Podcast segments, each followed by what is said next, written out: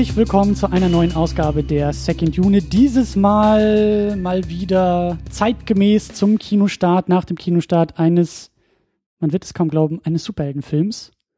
Wobei das auch schon ein Diskussionsthema sein wird. Superheldenfilm, Fragezeichen? Man weiß es nicht. Man weiß es nicht. Aber was man weiß ist, mein Name ist Christian Scheiner und ich habe bei mir Henning Harder von den Cinematic Smash Brothers. Hallo, hallo. Mein Name ist Henning Harder von den Cinematic Smash Brothers. Hallo. Ach, Henning, das ist so schön. Man muss dazu wissen, wir beide kennen uns eigentlich, wir, wir kennen uns nicht nur eigentlich, wir kennen uns unser halbes Leben, oder?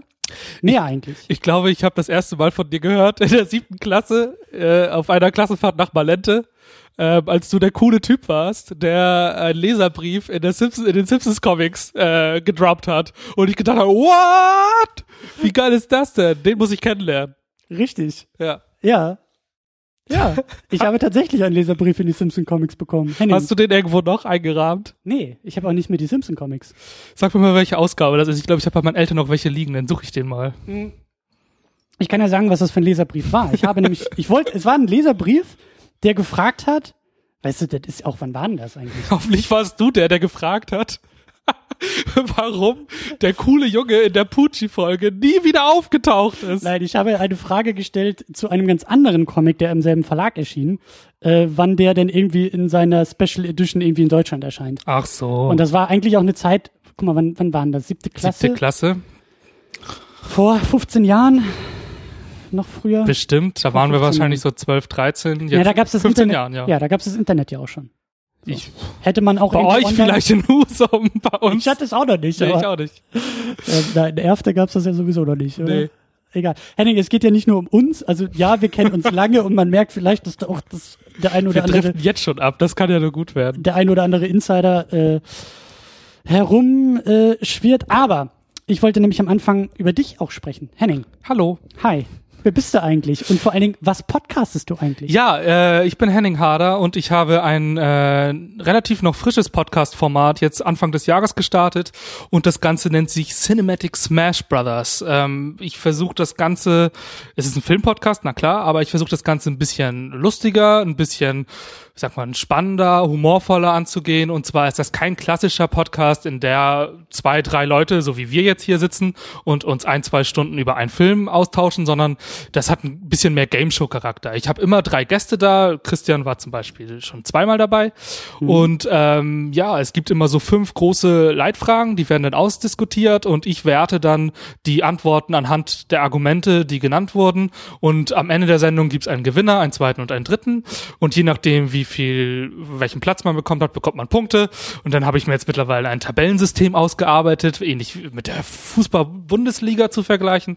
Auf jeden Fall ist es so eine Art, es soll halt die ganzen, diese ganze Filmbesprechung ein bisschen lockerer angehen. Wir sind thematisch einfach komplett ungebunden, können alles Mögliche durchdiskutieren, worauf wir Lust haben. Ja, und letztes Mal hatte ich dich da in einem Superhelden-Spezial, äh, weil du da ja auch sehr viel Ahnung hast und deshalb freue ich mich jetzt auch sehr, hier selber in einem Superhelden-Spezial sozusagen dabei zu sein. lustigerweise ist beide Male Logan der Anlass gewesen für Ja. die Gastspiele.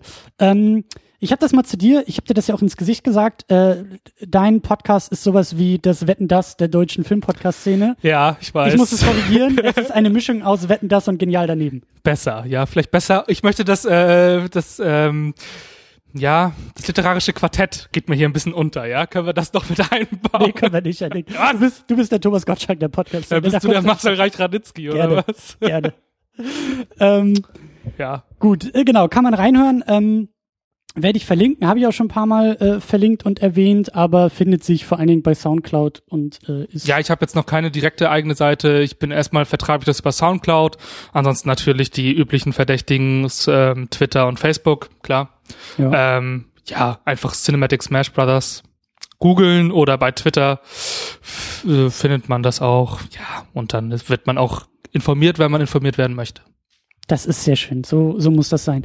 Äh, ich informiere an dieser Stelle natürlich auch wieder in dankenswerter Weise über unsere Patreon-Spenden und das äh, tue ich immer sehr, sehr gerne, denn ihr seid ja sehr, sehr fleißig und diese Liste wird immer länger und mein Atem wird immer kürzer, aber ich fange einfach mal an und gehe einfach mal durch. Danke an Walter White, Michi W., Stefan Manken, Jonas Mapace, Jota, Tahitisu, Rochus Wolf, Christian Schmickler, Thomas Jasper, Sultan of Swing, Ulf P., Markus Heimitschlager, David Nuak, Florian Primel, Sebastian, Gian Ferrari, Stefan, Stefan Druwe und Rike The Midlist. Dankeschön. Ja. Vielen Dank für die Spenden. Ihr könnt das auch tun. Patreon.com slash Second Unit oder bei uns irgendwie durchklicken und spenden und dafür sorgen, dass hier die ganze Geschichte äh, überhaupt funktionieren kann und weitergehen kann. Und äh, Dankeschön. Vielen Dank. Ähm, kommen wir zum Film. Also wer diese Sendung vielleicht jetzt erst gefunden hat und gar nicht weiß, was hier los ist. Wir werden sehr intensiv über Logan sprechen Ja. und wir werden den Film von vorne bis hinten auseinandernehmen. Das heißt Spoiler. Ja. Sonst macht das keinen Sinn. Ja. Also Kurzform, gut. Guckt ihn euch an, geht ins Kino, habt Ja. ihr eh schon gemacht, deswegen. Kommen wir jetzt zum Spoiler-Teil. Genau. ja, na klar, also ich, ich, ich sehe es ganz ähnlich. Für mich ist, ist der dritte Akt und das Ende äh, essentiell für jeden Film. Gerade finde ich auch für einen Superheldenfilm, von dem wir so viele bekommen und wo Und gerade für den Film. und gerade für den Film sind, äh, ich finde, einen Film ohne den dritten Akt zu besprechen immer recht fad. Ja. Also wer den spoilerfreien Teil möchte, hat ihn jetzt gehabt. Der Ja. Film ist geil. Ihr seid gewarnt und äh, ich, ich sehe das auch in, in meiner Letterboxd äh, Liste. Ihr habt den eh schon alle geguckt oder ihr werdet ihn eh alle schon gucken. Deswegen. Ja, lass uns anfangen. Äh, wir machen das gelegentlich und hier bietet es sich auch an über das Stichwort Vorverständnis. Da interessiert mich besonders bei dir, Henning, und ich glaube auch alle anderen da draußen interessiert ist, wie stehst du eigentlich zu Superhelden und wie stehst du konkret zu diesem mehr oder weniger X-Men-Konglomerat, zu dem ja Logan auch irgendwie gehört? Also ich glaube, ich wurde, ich habe X-Men schon immer so ein bisschen verfolgt. Als Kind habe ich, glaube ich, da habe ich die, äh, die animierte Serie in Deutschland lief die, glaube ich, ich habe es ein bisschen verfolgt, Mhm. so, aber jetzt nie direkt. Aber ich ähm, war ziemlich angefressen, als der, äh, nicht angefressen, also gehypt. Im Positiven. Im positiven Sinne, als der erste X-Men damals in die Kinos kam, da waren Echt, hast du den im Kino geguckt? wir, ja, Krass. das war glaube ich Zwei- fünfte Klasse oder 2000 so. müsste ja. das gewesen sein. Fünfte, sechste Klasse. Ja. Den habe ich dann auch, glaube ich, mal einem Sonntagnachmittag im Kino geguckt und das fand ich schon ziemlich geil, weil das war ja so mit das erste. Mhm. Ähm, und den zweiten auch. Und dann hat das Interesse ein bisschen nachgelassen. Den ersten Wolverine dann wiederum fand ich wirklich so schrecklich, dass ich den zweiten schon gar nicht mehr geguckt habe. Also Ja. ja. Schande auf mein Haupt, ich habe den zweiten Wolverine nicht geguckt. Ähm, insgesamt war mein X-Men-Interesse hat dann auch jetzt in der letzten Zeit auch wirklich nachgelassen. Und was Logan angeht, habe ich ich habe den Trailer nur gesehen im Januar und dann gedacht, okay, was, warum ist, warum sieht das so gut aus? Also Mhm, mhm. ich hatte, ich wurde wirklich so angeteasert, dass ich seit langem mal wieder das Gefühl hatte, ich bekomme was Neues serviert, ich bekomme was serviert, was ich irgendwie bei vielen Superhelden vermisse und was, was mich persönlich, was ich, wonach ich wirklich suche und das ist einem Charakterfilm Charaktere mit Superkräften statt ein Superheldenfilm mit ein bisschen Charakter. Und das hat mir dieser Trailer versprochen. Ich habe eigentlich auch nur den einen Trailer gesehen und bin War das der mit Johnny Cash Musik? weiß ich schon gar nicht mehr.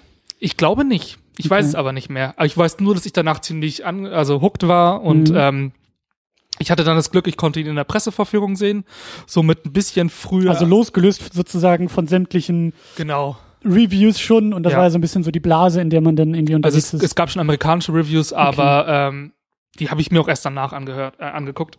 Mhm. Aber insgesamt war ich dadurch ein bisschen frei davon, Mhm. von dem ganzen Echo. Entschuldigung. Ich, Da kommt der Wolverine in dir raus. Henning, lass die Clown drin, bitte. ja, nein, Das, genau. äh, Aber das war so. Ähm, ich habe auch vor allem nicht viel erwartet. Ich muss echt sagen, ähm, ich bin eigentlich, ich verfolge alles, was so Superhelden angeht, aber ich das wenigste ge- gefällt dir, oder? Ich bin gerade, ich bin so- eher, ich gehöre zur kritischen Masse. Also Mhm. gerade was so diese Marvel, auch das MCU angeht, ähm, bin ich immer jemand, der eher kritisiert, wenn es ein bisschen flach bleibt, äh, wenn wenig Mut entsteht und da war ich bei dem Film einfach, ähm, war ich, habe ich einfach gehofft, dass mehr Mut da ist, habe wenig erwartet, weil ich mittlerweile immer wenig erwarte und wurde zum Glück eines Besseren belehrt. Mhm. Bei mir ist es ja so, bekanntermaßen äh, liebe ich alles, was irgendwie Kostüme hat, Superkräfte hat und gerne auch durch die, durch die Welt fliegen kann. Also Superhelden sind so mein Ding. Ähm, deswegen gibt's ja auch nebenan hier die Superhero Unit, die dann, glaube ich, in fünf Jahren auch irgendwann mal über Logan sprechen wird. Aber ähm, ich bin ähnlich verliebt gewesen in die X-Men wie du. Ähm, ich habe den damals leider nicht im Kino gucken können, aber ich weiß, dass ich die VHS-Kassette hatte. Die war cool. Die hatte so einen Pappschuber und es hat Oh, geglitzert und ich habe diesen Film echt Ja. also ich habe ihn bis zum Erbrechen geguckt. Und der erste ist ja auch, äh, äh, auch der zweite ist natürlich super schön, aber der erste fängt ja auch sehr, sehr fokussiert eigentlich mit Logan an. Logan Wolverine ist ja irgendwie auch so unser Zugang zu diesem ganzen Superhelden X-Men-Thema ja. und Mythos und so und natürlich äh, verdammt cool auch auch in dem Film gewesen. Und so über die Jahre, also dieses ganze, da werden wir am Ende ja auch noch ein bisschen drüber sprechen, dieses ganze X-Men-Franchise äh, oder was auch immer das ist, ist ja auch wahnsinnig kompliziert und wahnsinnig strange irgendwie. Und der dritte ja. X-Men, den habe ich damals auch im Kino geguckt, der war dann auch so, äh. Dann kam der Wolverine, den habe ich, glaube ich, auch im Kino geguckt und dann war der noch mehr, äh. Ja. Und dann haben sie es ja. wieder so ein bisschen hingekriegt mit dieser, mit diesen ähm, First Class, der aber dann irgendwie anfing in der Vergangenheit und diese ganze Days of Future Past hatten wir auch damals in der Sendung. War cool, aber irgendwie ist das sehr konfus und irgendwie da noch so ein Hauptstrang und so viele Zukunftsszenarien und Paralleluniversen, die jetzt aufgemacht wurden. Ich finde das alles schon eher kompliziert. Muss auch dazu sagen, den Apocalypse habe ich noch nicht geguckt, weil der, als der letztes Jahr ins Kino kam, also ich habe mich da ein bisschen von den Reviews auch leiten lassen und die haben alle ja. gesagt, den muss kein Mensch gucken und der sah im Trailer auch schon scheiße aus und der hatte, der fühlte sich so wie diese klassischen Superheldenfilme an, die einfach nichts eigenes machen, außer irgendwie einen großen blauen Bösewichten zeigen. Strahl am Himmel. Strahl am Himmel und die Welt geht unter und da hatte ich auch keinen Bock drauf. Ja. Aber lange Rede, kurzer Sinn. Um auf Logan zu kommen, muss ich ganz ehrlich sagen, war ich eher desinteressiert an dem Film. Ich war wirklich skeptisch, weil nachdem letztes Jahr Deadpool ins Kino kam, und ich Deadpool sehr, sehr gerne mag. Ich habe ihn im Kino geguckt. Der ist nicht perfekt, aber der hat viel gemacht. Der hat große Wellen geschlagen. Und ähm, der gute James Gunn von Guardians of the Galaxy hat damals auch einen sehr schönen äh, kleinen Rant auf Facebook gepostet und auch gesagt, Hollywood wird sehr, sehr viele Lektionen durch Deadpool lernen und sehr, sehr viele falsche Lektionen durch Deadpool lernen. Nämlich, jetzt muss jeder Film die vierte Wand durchbrechen, jetzt muss jeder Film mhm. ein hartes R-Rating oder ab 18 irgendwie sein. In jedem Film müssen jetzt die Jokes aus jeder Ecke kommen und es muss Blut fließen.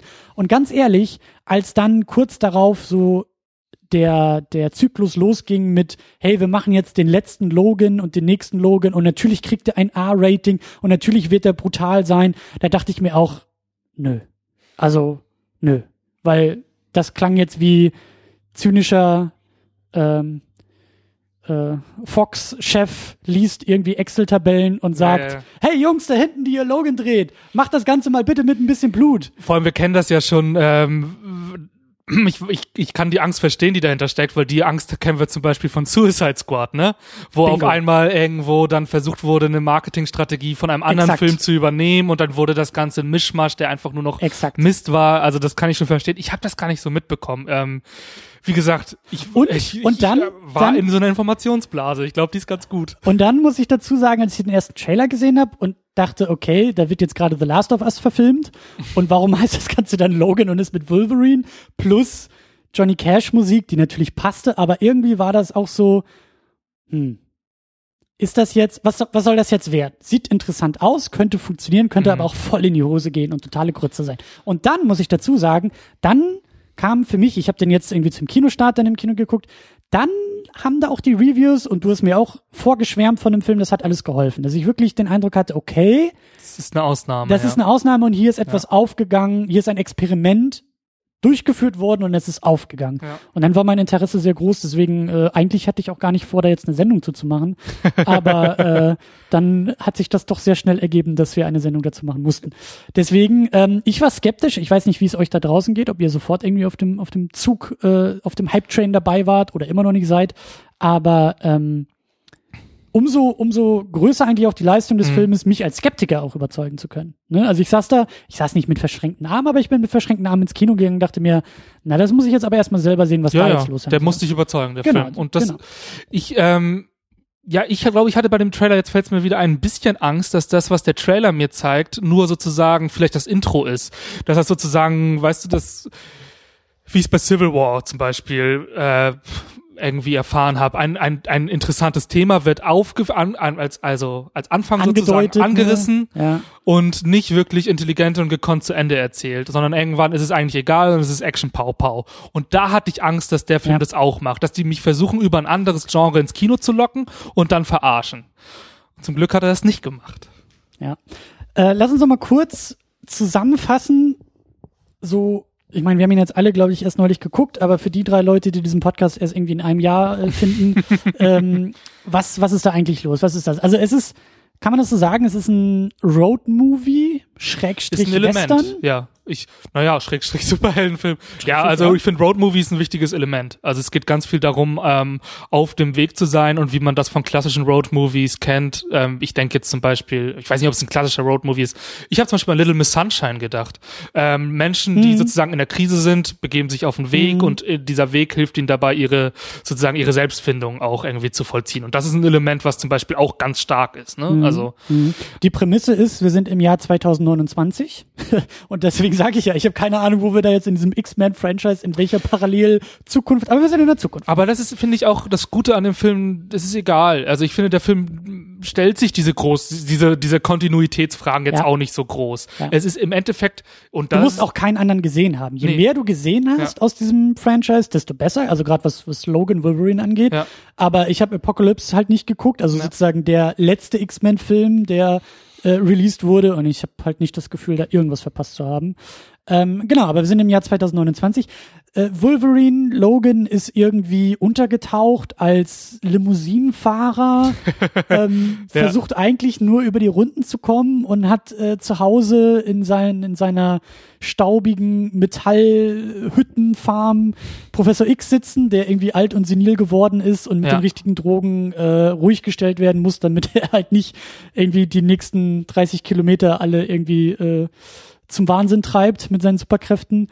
Und ähm, dann haben wir, wir haben dann noch jemanden auf der Farm, wie hieß er denn? Caliban? Caliban, gespielt von Steven Merchant, Genau. äh, der mich sehr überrascht hat. Ich habe ihn auch erst nicht erkannt. Ich habe ihn gar nicht erkannt. Ich habe ihn in den Credits dann irgendwann Ah, so. okay, ja. Nee, nee, ich, hatte, ich hatte ihn schon erkannt.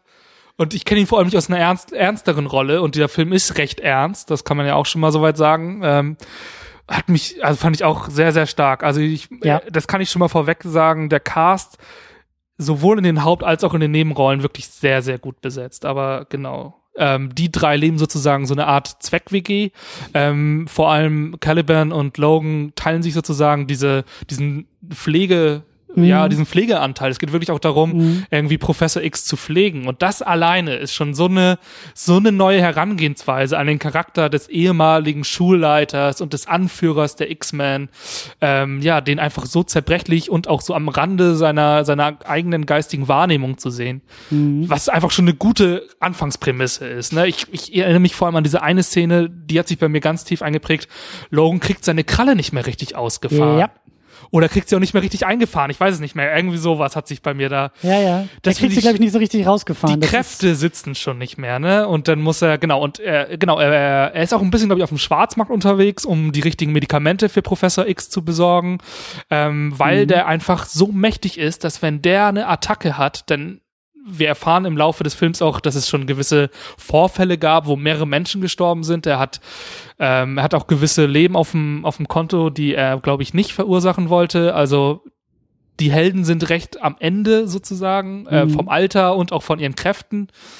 Und da steigt der Film sozusagen ein. Wir haben zwei der etabliertesten Charaktere, Professor X und Logan, Ja. am Ende sozusagen ihres ihrer Superheldenlaufbahn, kann man sagen. ihres Weges. Ja. Also wir haben zwei alte Männer. Ja. Ähm, das Stichwort ist ja auch irgendwie schon immer im Vorfeld durch die Gegend geschwungen. Old Man Logan ist ja wohl irgendwie auch so eine Comicreihe, glaube ich, irgendwie zehn Jahre alt oder sowas, Ja. ähm, wo es tatsächlich so um die letzten Tage, glaube ich, von Wolverine irgendwie gehen soll.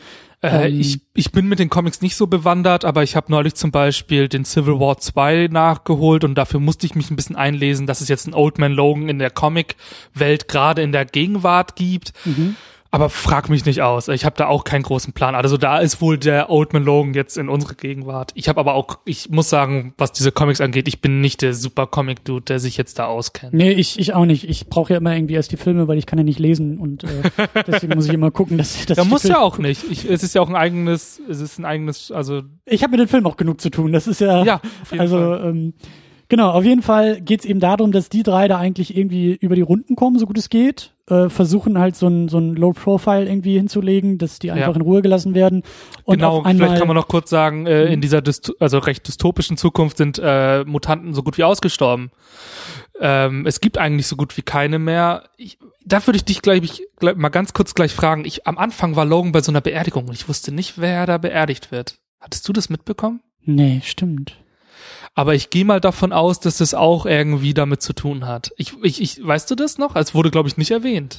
Habe ich auch nicht so drauf geachtet, ne. Ich hatte, ich dachte, er ist da einfach nur so als, als Fahrer unterwegs, also nicht selbst involviert, Ah, okay. sondern er hat da irgendwie nur so als Job, dass er da irgendwie, Okay. keine Ahnung, Leute hinbringen muss oder keine Ahnung was. Ich dachte mir, ob das nicht sogar ein Mutant ist und äh, deshalb möchte er sein. nicht in Verbindung dazu gebracht werden, weil er so undercover arbeitet. kann, kann, kann sehr, sehr gut sein, ja. Aber genau, Ähm, ja, ich wollte nur kurz erwähnen, dass es quasi, dass die Mutanten sozusagen auch fast, dass die fast nicht mehr existent sind. Ich glaube auch sehr, sehr stark, dass, ähm, also ich habe es jetzt noch nicht irgendwie gemacht nach dem, nach dem Kinobesuch, aber ich glaube, da kann man auch noch sehr, sehr gute und sehr lose Querverbindungen in den größeren Mythos irgendwie noch finden und Ja, ja. erahnen. Aber äh, genau, auf jeden Fall äh, landet irgendwie so eine, äh, so ein, ein, ein, ein junges Mädchen. Wie alt ist sie? Zehn, zwölf? äh, ist sie nicht elf? Sie ist 11. Das habe hab ich mir gemerkt, weil Ah, sie mich an okay. 11 erinnert Ja, natürlich. hat. Natürlich. sie ist elf. Sie ist elf und wird irgendwie in den Schoß von Wolverine äh, geworfen und in den letzten Atemzügen sagt die Mutter oder Pflegerin, Erzieherin, auf jeden Fall eine Mutterfigur für dieses kleine Mädchen, sagt zu Wolverine, hey, du musst dich um sie kümmern, du musst sie in Sicherheit bringen. Ja. Sie ist nämlich nicht in Sicherheit, sie wird gejagt und deshalb bin ich jetzt auch schon tot und kümmere dich bitte um sie und ähm, finde ich halt eben auch schon wieder so schön, weil es den Bogen schon zum allerersten X-Men schlägt. Also dieser ganze Film ist ja, wird ja auch so vermarktet, es ist das letzte Kapitel für Hugh Jackman als Wolverine. Es ist Ja. das letzte Kapitel Wolverines und ähm, Aber auch Patrick Stewart, ne? Er hat ja sich jetzt auch aus dem Franchise verabschiedet und so. genau, es ist halt, es, es, es geht etwas zu Ende und Ja. in dem Moment, wo, du- wo du etwas zu Ende bringst, ist es natürlich immer schön, irgendwie an den Anfang auch wieder zurückzukehren und zurückzublicken. Und das tut der Film dadurch, weil in dem allerersten X-Men geht's ja genauso darum, dass er sich um Rogue kümmert Ja. und für sie halt diese, diese väterlichen Gefühle entwickelt und sagt, hey, dir geht's nicht gut, du bist Ja. irgendwie getrieben, ich, pack dich mal irgendwie ein und ich bring dich mal ein Stückchen mit. So. Man könnte also die Rogue aus dem ersten X-Men-Film Rogue One nennen. Und das ist jetzt Rogue 11, oder? was? Rogue 11 oder Rogue 2. Ja, Der musste sein, Entschuldigung. ja. Ähm, wir nennen sie einfach mal Laura oder X23. Ich glaube 23, ja. Ja, Ja. Ich habe X23 immer gesagt. genau. Aber Äh, auch sehr gut bei Laura sind wir besser, glaube Von. Daphne Keen, die ja mehr oder weniger so ihr Debüt mit diesem Film Ich abliefert. kannte die jetzt nicht, nee. Ähm, und das ist, also, die macht das, die macht das schon sehr, sehr gut. An dem einen oder anderen Moment am Ende fand ich das nicht ganz so glaubhaft, aber insgesamt ist das schon echt eine richtig krasse Leistung, die dieses elfjährige Mädchen in so einem super brutalen, hard R-rated Actionfilm ablegt. Hammerkrass. Und ähm, ich will auch jetzt nicht zu viel auf irgendwelche möglichen Fortsetzungen oder sowas, das wollen wir ein bisschen ausklammern. Aber ich finde irgendwie, auch wenn der, auch wenn jetzt die nächsten 500 Jahre kein X-Men-Film mehr danach kommt, dieses Gefühl von, hier wird jetzt auch irgendwie so eine Fackel weitergegeben. So, Mhm. sie ist jetzt die nächste, zumindest, sie ist der nächste Nachfahre Wolverines. Das wird ja in dem Film dann auch nach und nach deutlich. Sie ist seine Tochter, ja. ja seine biologische Tochter, Ja. obwohl sie im Labor entstanden, aber so, ne? Da gehen wir ja schon sehr weit voraus jetzt mit dem Ja, aber ich mit finde, dem ich, ja. aber ich finde, das, das passt irgendwie. Ich finde, Ja. ich finde, sie, sie, ich, das passt, das, das trägt sie, das macht sie, das, das funktioniert auf jeden Fall. Und ähm, genau, und es geht halt eben dann eigentlich, ne, haben wir ja schon gesagt, Road Movie, irgendwie so eine gewisse äh, äh, Fluchtgeschichte. Es geht eben darum, sie da aus dem Süden wegzubringen an die Grenze, an die kanadische Grenze. Genau, also wir irgendwie sind da ist ja- das gelobte Land. Genau, also wir sind ja einmal an der mexikanischen Grenze und müssen jetzt an die kanadische Grenze. Das heißt, wir müssen Genau. wirklich einmal quer durch. Ähm, vielleicht noch zu erwähnen, natürlich, was braucht ein Superheldenfilm neben Helden? Er braucht auch ein paar Schurken. Und Ja, wir stimmt. müssen ja auch darüber reden, wer ist denn derjenige, der die jagt? Und wir haben in dem Film so eine Art, ich würde schon sagen, dreigeteilte Schurkenrolle fast. Wir haben einmal den am Anfang eingeführten, ähm, so jetzt muss ich mal kurz gucken, ist das der Pierce? Ja, ich glaube schon. äh, Boyd Holbrook, der irgendwie so ein irgendwie so ein, Ameri äh, so ein na, mechanischen Arm hat. Ähm, Ah, Kriegst du das noch zusammen, wie da genau das Verhältnis zwischen ihm und Logan so ist? Ähm, nicht so ganz, was ich aber als Stärke des Filmes deute, Ja. weil der nicht viel mit irgendwie Backstory kommt, sondern einfach nur sagt, ähm, also so wird die Figur eingeführt, so, hey, ich bin Fan Ja, wir müssten mal miteinander reden, weil ich habe da so einen Auftrag und der involviert dich so halb, weil er ja auf der Suche nach der Kleinen ist. ja, Ähm, wir müssen mal reden. Und Wolverine sagt ja im, im besten, und diesmal darf es auch wirklich sagen, mehrmals, fuck off. ja, ja. Und äh, ich, also das ist irgendwie alles. Also klar, der, er hat diesen Arm, er wird wahrscheinlich auch irgendeine, ähm, ich weiß nicht, ob er irgendeine Mutation hat, aber irgendwie in diesem ganzen postapokalyptischen Chaos involviert sein. Ja. Er ist kein unbescholtener Bystander, sondern er ist da, glaube ich, schon sehr aktiv drin gewesen. Ja. Äh, ich habe keine Ahnung, ob es irgendwelche Comic-Referenzen gibt. Da können irgendwelche Nerds, die uns hier zuhören, bestimmt irgendwie sagen, dass in X-Men Nummer 897 er eingeführt wurde und so weiter und so fort. Ja. Aber er ist da irgendwie so mit drin und Genau. jagt, also ich würde auch sagen, er ist, er ist ja eigentlich nur ein ausführendes Organ, das die Kleine zurückholen soll. Der Rest interessiert ihn eigentlich nicht. Genau. Er hat einen Auftrag und der Auftrag ist, bring das Mädchen zurück in diese Forschungseinrichtung und da soll sie, glaube ich, getötet werden. Genau, und diese Forschungseinrichtung ähm, wurde geleitet von einem Dr. Rice, der von Richard E. Grant äh, oder Grant ähm, gespielt wird und der ist quasi sozusagen dann die zweite Bösewichtsfigur. Der hat quasi. Der verrückte Wissenschaftler, Der- klassisches Superheldenmotiv. fandst du ihn jetzt so super verrückt? Naja, er ist halt der böse Wissenschaftler. Ja, so ein böser dieser- Wissenschaftler. Ja. Ja. Ähm, der nicht nur an Laura, sondern auch an vielen anderen Kindern halt Experimente äh, vollzogen hat, um irgendwie die Mutation, die es einst gab, mit Kindern irgendwie ja wieder entstehen zu lassen, um wieder Soldaten daraus zu machen und so Auch weiter. ein klassisches Thema der X-Men-Reihe. Mhm. Denn so ist Wolverine zu seinen Adamantium-Claws gekommen, was in X-Men 1 angedeutet, in X-Men 2 dann richtig gezeigt und verhandelt wird. In Wolverine, also in dem Origins, es ist so kompliziert, aber in dem Origins. Immer von einem Seufzer gefolgt. Ja. Wolverine Origins. Ja, grundsätzlich, aber dass diese Filme teilweise auch noch irgendwie ähnlich heißen und ganz anders sind. Ja, aber ja. in dem wie, kriegen wir auch die Vorgeschichte geliefert und äh, das ist ja eigentlich ein, ein sehr ähm, fast schon durchgenudeltes Thema, dass eben diese Forschungen gemacht werden an den Mutanten, um sie halt zu irgendwas zu machen, was sie eigentlich nicht sind. Und interessanterweise sagt dieser Film ja auch, das hört nie auf.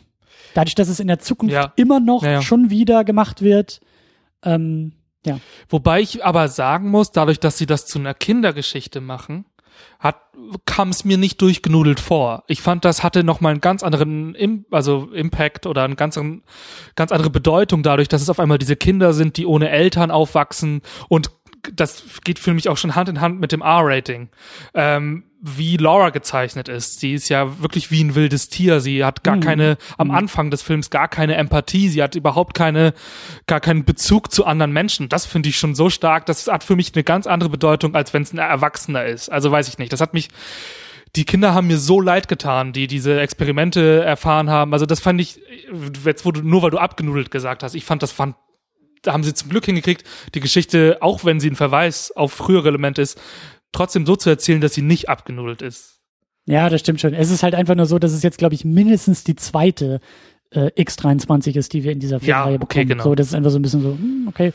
Aber du hast recht. Und das Schöne bei ihr als Figur ist, und da werden wir, glaube ich, auch noch ganz viel drüber sprechen, dass dieser Film von den Figuren getrieben wird Ja.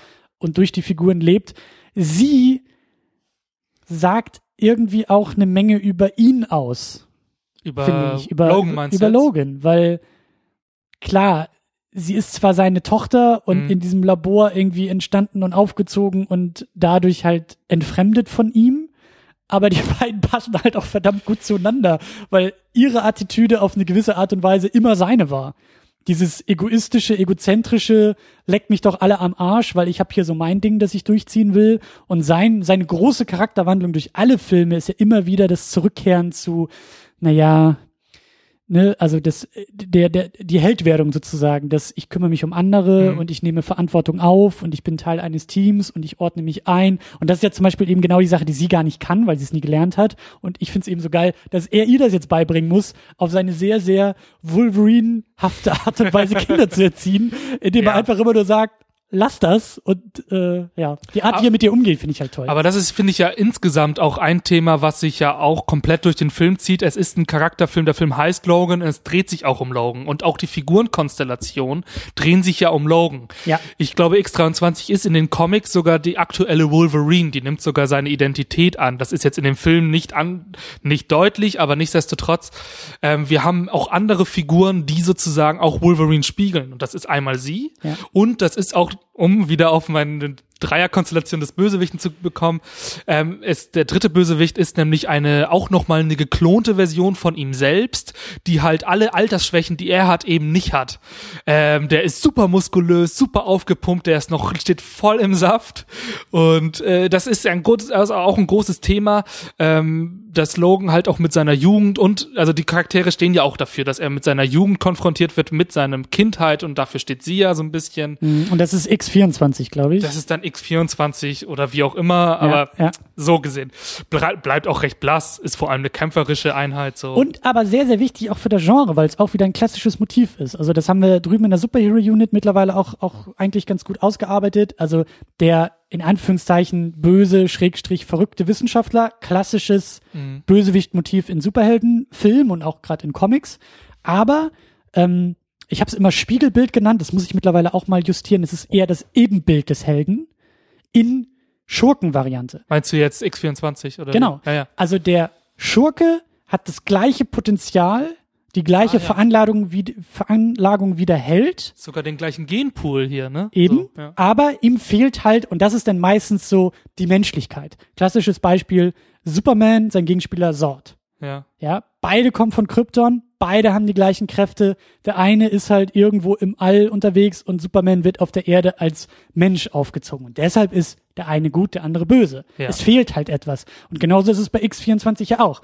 Es ist in der Origin Story das gleiche Prinzip wie bei Logan, Mhm. nämlich ein Laborexperiment, was zu dem gemacht wurde, was er ist. Aber Logan ist in die Welt entsandt und ist unter dem Einfluss von Xavier und seiner eigenen Er hat die Lebensgeschichte Erfahrung gemacht, ja. Genau. genau zum zum zum Mensch geworden, wie man kann man so sagen und vor allen Dingen zu einem Teamplayer geworden, zu einem es ist ja eigentlich auch so die große Geschichte, zu einer Vaterfigur, zu einem Menschen, der sich um andere kümmert. Aber Mensch Sagen ist vielleicht so. einfach, vielleicht reicht schon erstmal Mensch, weil das ein großes Thema bei Wolverine und auch bei Laura ist ja auch immer, es geht ja auch immer um die Frage der Identitäten der Superhelden und Wolverine, also ein animalischer Superheld, äh, Mhm. Wolverine die klassische Geste kennt man, er spreizt die Arme und fährt die Krallen aus, das ist ja immer recht animalisch und darum geht's ja auch, das macht Laura ja auch. Mhm. Ja. Sie, sie hat ja sehr, sehr Wut, viele. Wolfzüge sogar. Ja. Ähm, es wird sogar irgendwann wird, wird glaube ich, sogar ihre, ihr Krallenverhalten so animalisch irgendwie begründet und so weiter. Es geht ja auch immer darum. Am Anfang ist ja vor allem Laura auch sehr animalisch. Ne? Es geht auch darum, einsamer Wolf oder Teil eines, eines Rudels, wenn man so möchte. Und vielleicht kann man es auch darüber sehen. Und, und, und Wolverine hat sich auch von einem einsamen Wolf sozusagen Ja.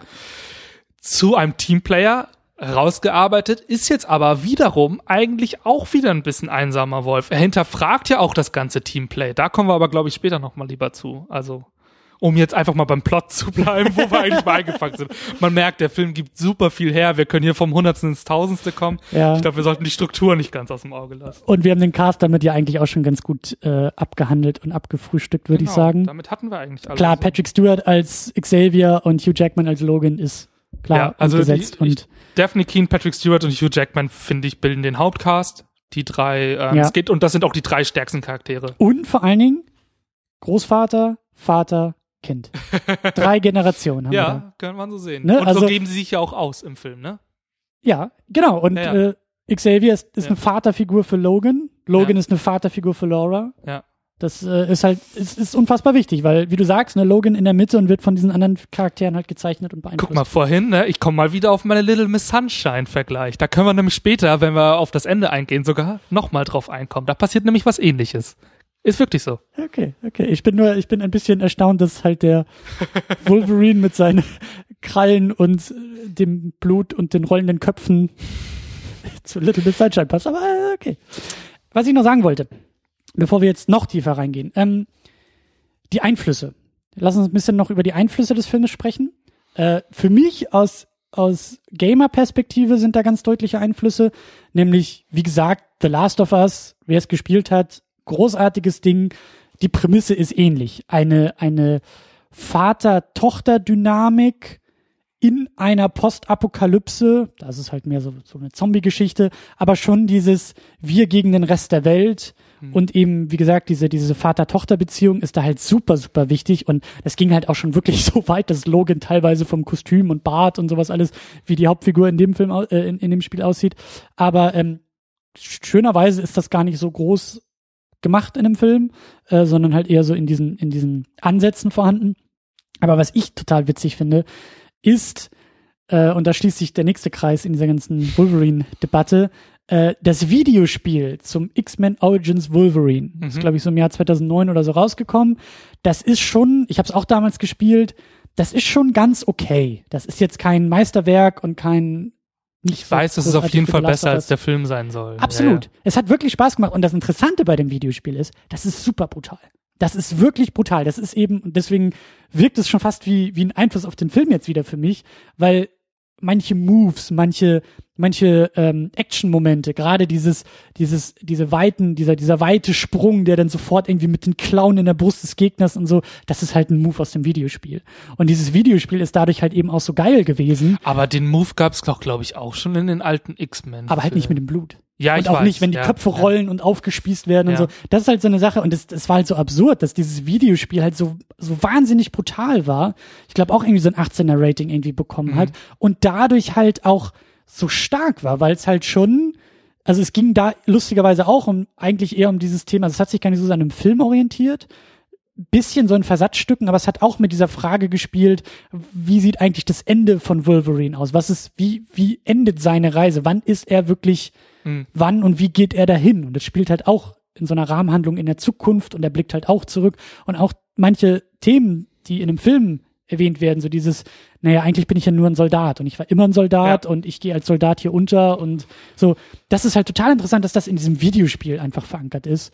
Und äh, wer irgendwie da Bock nochmal drauf hat, äh, zurückzukehren zu dem Ding, PS3, 360-Generation, äh, macht wirklich Spaß und ist wahnsinnig brutal und sehr, sehr schön, dass, ich weiß nicht, ob es eine Referenz oder ein Vorbildeinfluss war, aber diese Art von Brutalität jetzt auch endlich mal in einem Film zu sehen, weil das schon auch wichtig für die Figur sein kann und schön zu sehen, dass das, dass am Ende dieser Reise der Figur dieser Aspekt endlich auch Teil der Figur sein darf. Da möchte ich nur kurz noch nachtragen. Ich habe so weit ich jetzt so mitbekommen habe, sagen viele, die die Comic-Linie an sich kennen, dass das eigentlich Wolverine ist. Also dass das auch sozusagen der Comic-Ursprung ist, dass der schon immer so gewalttätig eigentlich war und auch sein muss und man sich als Comic-Fan eher an den X-Men-Film von damals immer dran gestoßen hat, dass das er es nie richtig ausspielen konnte.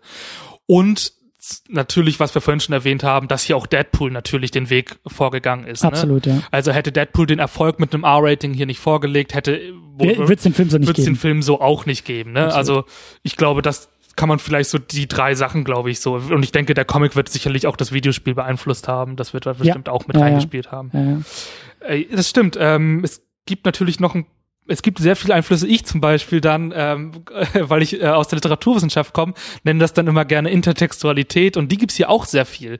Und die größte, der, inter, der größte, äh, also sozusagen intertextuelle oder interfilmische Verweis, wie man das denn nennen möchte, ist natürlich äh, mein großer Freund Shane von 1953 von George Stevens. Also den gucken ähm, ähm, Professor X und Laura. und Laura gucken den in in einem äh, ich glaub, Hotelzimmer? in einem Hotelzimmer, Ja, genau. ich weiß nicht, ob es Las Vegas ist, ich glaube sogar, ähm, gucken den und ähm, in dem wird auch der, ich glaube, in dem Film taucht auch dieser, dieser Satz auf, in the real world people die, der auch so ein wichtiges Thema Stimmt, das sagt er zu einnimmt. ihr, als er die X-Men-Comics in der Hand hat. Genau, das, genau, so.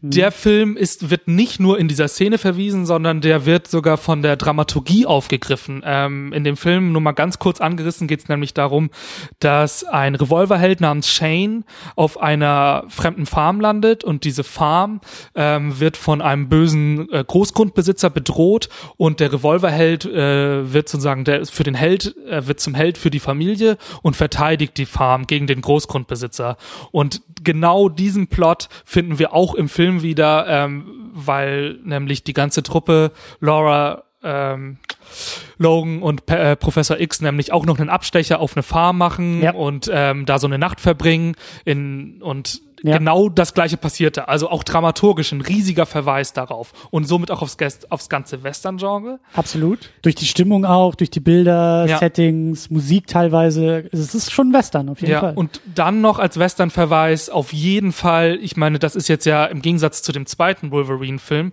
hat ähm, Mhm. James Mangold ja auch hier das Drehbuch übernommen und er hat ja Regie und Drehbuch übernommen, konnte sich komplett ausspielen und da gibt's auch ein bisschen Verweise auf seine, auf sein Biopic zu Johnny Cash, einfach dadurch, dass er zum Beispiel im Trailer Johnny Cash gespielt hat und auch nach dem Abspann läuft Johnny Cash. Mhm, also hier zeigt er auch wieder ein bisschen auf, er kennt sich aus in dem Genre und Mhm. er weiß es auch zu bedienen, auch wenn jetzt natürlich der Johnny Cash Film kein Western ist, aber zumindest in der Tonalität. Und ähm, als drittes vielleicht noch, um auch wieder auf den auf die ganze X-Men-Welt zurückzublenden und das ist auch einer der großen Momente, finde ich. Der Film traut sich hier auf eine Metaebene zu gehen, indem er nämlich die X-Men-Comics aufgreift und das finde ich auch super gut. Es wird immer wieder ähm, hinterfragt, ja, wie werden Superhelden dargestellt, wie, wo wir schon bei dieser Soldatenrolle waren, die wir vorhin hatten. Ja, was ist überhaupt ein Mhm. Was ist ein Held? Held, ja. Genau. Und ähm, so ist es zum Beispiel, dass Laura, es wird ja ein gelobtes Land gepriesen. Wie heißt es denn? Heißt es nicht sogar? das heißt Eden, glaube es ich. heißt, glaube ich, sogar Ja. Eden und Ja. das ist das Ziel. Ja. Und es stellt sich im Laufe des Plots raus, woher hat sie diese Information aus einem X-Men-Comic, ja? Ja. Und es wird hier ganz klar eine, eine Trennlinie gezogen zwischen einer, äh, zwischen einer glorifizierten Comicwelt, die hier in diesen Comics stattgefunden hat, und einer düsteren Realität, die nicht so viel damit zu tun hat. Ähm, das hätte ich noch als, als Verweise im Film. Ach so, und natürlich noch, ähm, es ist mir aufgefallen und äh, Mangold hat es auch selber erwähnt, ähm, dass er sich auch, dass ein großer Einfluss Aronofskis The Wrestler war mit, ähm, na? Hast du den mal geguckt? ich habe den geguckt. Ich habe den nicht. Genau, und da geht's ja recht ähnlich darum. Es geht um die letzten Tage eines Wrestlers und er hat ein ganz gestörtes Verhältnis mit seiner Tochter und er lebt nur in einem Wohnwagen, ziemlich so am Ende angekommen. Und äh, ja, das Ende ist sich auch sehr ähnlich, sage ich Okay. jetzt, deute ich jetzt mal an. Und am Ende geht's auch darum, am Ende ist er nur ein Kämpfer und das ist seine Identität und der gibt er sich hin und das treibt ihn aber auch gleichzeitig ans Ende. Und der Film ist super krass, du hast super krasse Szenen und ich fühlte mich auch sehr daran erinnert und ja, wurde auch äh, von Mangold bestätigt, dass das ein großer Einfluss war. Mhm. Mhm. Ja, wir haben schon ein bisschen über, über, über Western gesprochen. Wir haben im Vorgespräch, hast du auch so schön gesagt, das hat irgendwie auch so, so ein bisschen, auch wenn der Begriff halt wieder sehr los ist, aber so ein bisschen Indie-Film-Atmosphäre, eben weil es so eine Charaktergeschichte ist und weniger, eigentlich, ja, weniger Plot getrieben, Und auch weniger, weniger, weniger Budget, ne? Also wir haben hier einfach weniger Geld zur Verfügung als bei den großen Wobei- MCU-Blockbustern. Absolut, aber man muss auch dazu sagen, also das, was ich so gelesen habe, das waren zwischen 100 und 120 Millionen Dollar, Mhm. was jetzt nicht irgendwie Deadpool, glaube ich, mit seinen 30, 40 waren. Also das ist schon Ah, noch okay, eine, also schon eine Aufstockung zu Deadpool. auf ja. jeden Fall. Aber ähm, ja, auch auch eine eine eine persönliche Geschichte, auch ähnlich wie Deadpool, ähm, in gewisser Weise. Ist jetzt schwer, das, das, das richtig zu formulieren, aber in gewisser Weise ein bisschen autorengetrieben. Auch ein bisschen, also das, das war ja auch immer schon so, dass Hugh Jackman sehr viel Macht innerhalb dieser Produktion hatte. Ja. Also die Geschichte da mit dem, mit dem letzten Wolverine, der auch irgendwie auf einem, auf einem ganz bestimmten Comic irgendwie basiert und lustigerweise, ne, das hier ist ein Western, der davor ist eher ein Eastern. Es geht nach Japan, Ja. es geht viel um Ehre und Tradition und so dieses Samurai-Thema ist da ganz wichtig. Ähm, und da, da habe ich halt auch immer wieder in, in Vorbereitung äh, äh, gehört, dass es hieß so, ja, Hugh Jackman wollte die Geschichte haben. Hugh Jackman wollte jetzt auch dieses Old Man Logan, diesen, diese, Abschluss. diesen Abschluss so. Und das ist halt eben auch interessant, dass äh, ja Hugh Jackman, der über den müsste man eigentlich auch nochmal einen eigenen Podcast machen, wie großartig er in dieser Rolle ist. So für mich, wie gesagt, neben Christopher Reeve, also der gehört zu Christopher Reeve in diese Riege, bei dem man sagt, das ist halt das ist halt das Beste innerhalb dieses Genres. Das sind, das sind diese Leute, die mit den Rollen so verschmelzen, dass das halt untrennbar wird. Ja, Ja. das ist äh, Patrick Stewart auch. Äh, ich würde sogar noch Chris Evans als Captain America dazu ordnen. So, das sind für mich wirklich, Meh. das sind, das ist sehr, sehr gut, sehr, sehr gutes Casting plus sehr, sehr gute Leute in sehr, sehr Wobei ja Rollen. viele da eher Robert Downey Jr., glaube ich, als Chris Evans anführen. Ja, ich habe aber den Eindruck, dass Iron Man zu Robert Downey Jr. wurde und nicht Robert Downey Jr. zu Iron Man. Aber Was, was wirklich witzig ist, ähm, wenn du mal irgendwie Iron Man in Comics siehst, bevor Robert Downey Jr. besetzt wurde, sieht er immer aus wie Tom Cruise. Das ist Ja, ja. übrigens auch sehr interessant. ja, ja. Deshalb weiß ich es auch nie so ganz, da gebe ich dir recht. Ja. Ja. Aber, ich wollte ja. halt sagen, so, Hugh Jackman hat einen großen Einfluss oder hatte, hatte, hatte große, hatte viele Möglichkeiten, diesen Film zu beeinflussen äh, und nach, nach seinem, ich will nicht sagen Geschmack, aber so nach seinen Vorstellungen auch zu formen. James Mangold ähnlich. Und das ist wieder der Verweis auf Deadpool. Weil wir werden, glaube ich, am Ende auch noch viel über Deadpool und äh, Superhelden-Genre reden.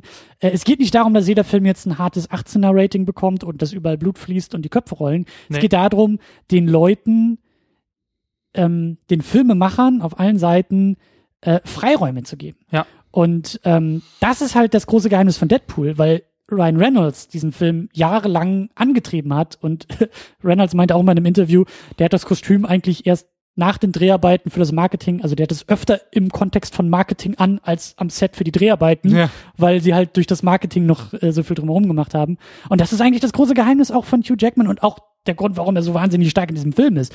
Ihm geht es, glaube ich, auch sehr, sehr nahe, ihm geht diese Rolle auch sehr, sehr nahe, ihm geht diese Figur sehr, sehr nahe und das, deswegen gibt er, genauso wie, wie äh, Stewart, die geben einfach alles dafür, hier jetzt auch einen gebürtigen Abschluss zu Das geben. ist wirklich so, wenn man, wenn man sich mal überlegt, dass man hier eine charakterliche Arbeit sieht, der Schauspieler von Patrick Stewart und Hugh Jackman vor allem, die nicht nur im Rahmen der Superheldengeschichten herausstecht, sondern auch im Rahmen der Biografie dieser Darsteller. Ja. Und wie selten hast du das denn, dass du so totale Charakterdarsteller, die Hugh Jackman und äh, Patrick Stewart ja sowieso schon sind, dass die es trotzdem noch schaffen, im Rahmen einer Superheldengeschichte etwas zu schaffen, was die sich so auf ihre Fahne schreiben können. Ich meine, Superheldengeschichten sind jetzt nicht per se die Sachen, wo man sagt, Mensch, da hat er einen starken Charakter erzählt. Das ist halt, kann man machen, aber ist eher die Seltenheit. Und Ja. das ist auch schon der Hammer. Und ja, also, ja, du wolltest ein bisschen darauf hinaus, wie wichtig die Darsteller sozusagen, die Darstellerrolle im Film ist. Ja, und also diese Autorenschaft und Autor jetzt mal wirklich sehr, sehr allgemein, ne? du sagst ja aus der Literaturwissenschaft, kennst es ja auch, äh, damit meine ich jetzt nicht nur die Drehbuchautoren, die endlich mal das schreiben wollten, was sie immer schreiben wollten, sondern eben auch der Regisseur, der seinen Film machen will, der Schauspieler, der sich mit der Rolle identifiziert und auch in der Rolle die Freiräume bekommt, auch zu spielen, Ja. auch was tragen zu können und tragen zu dürfen. Und äh, das hat ja alles sehr, sehr gut funktioniert.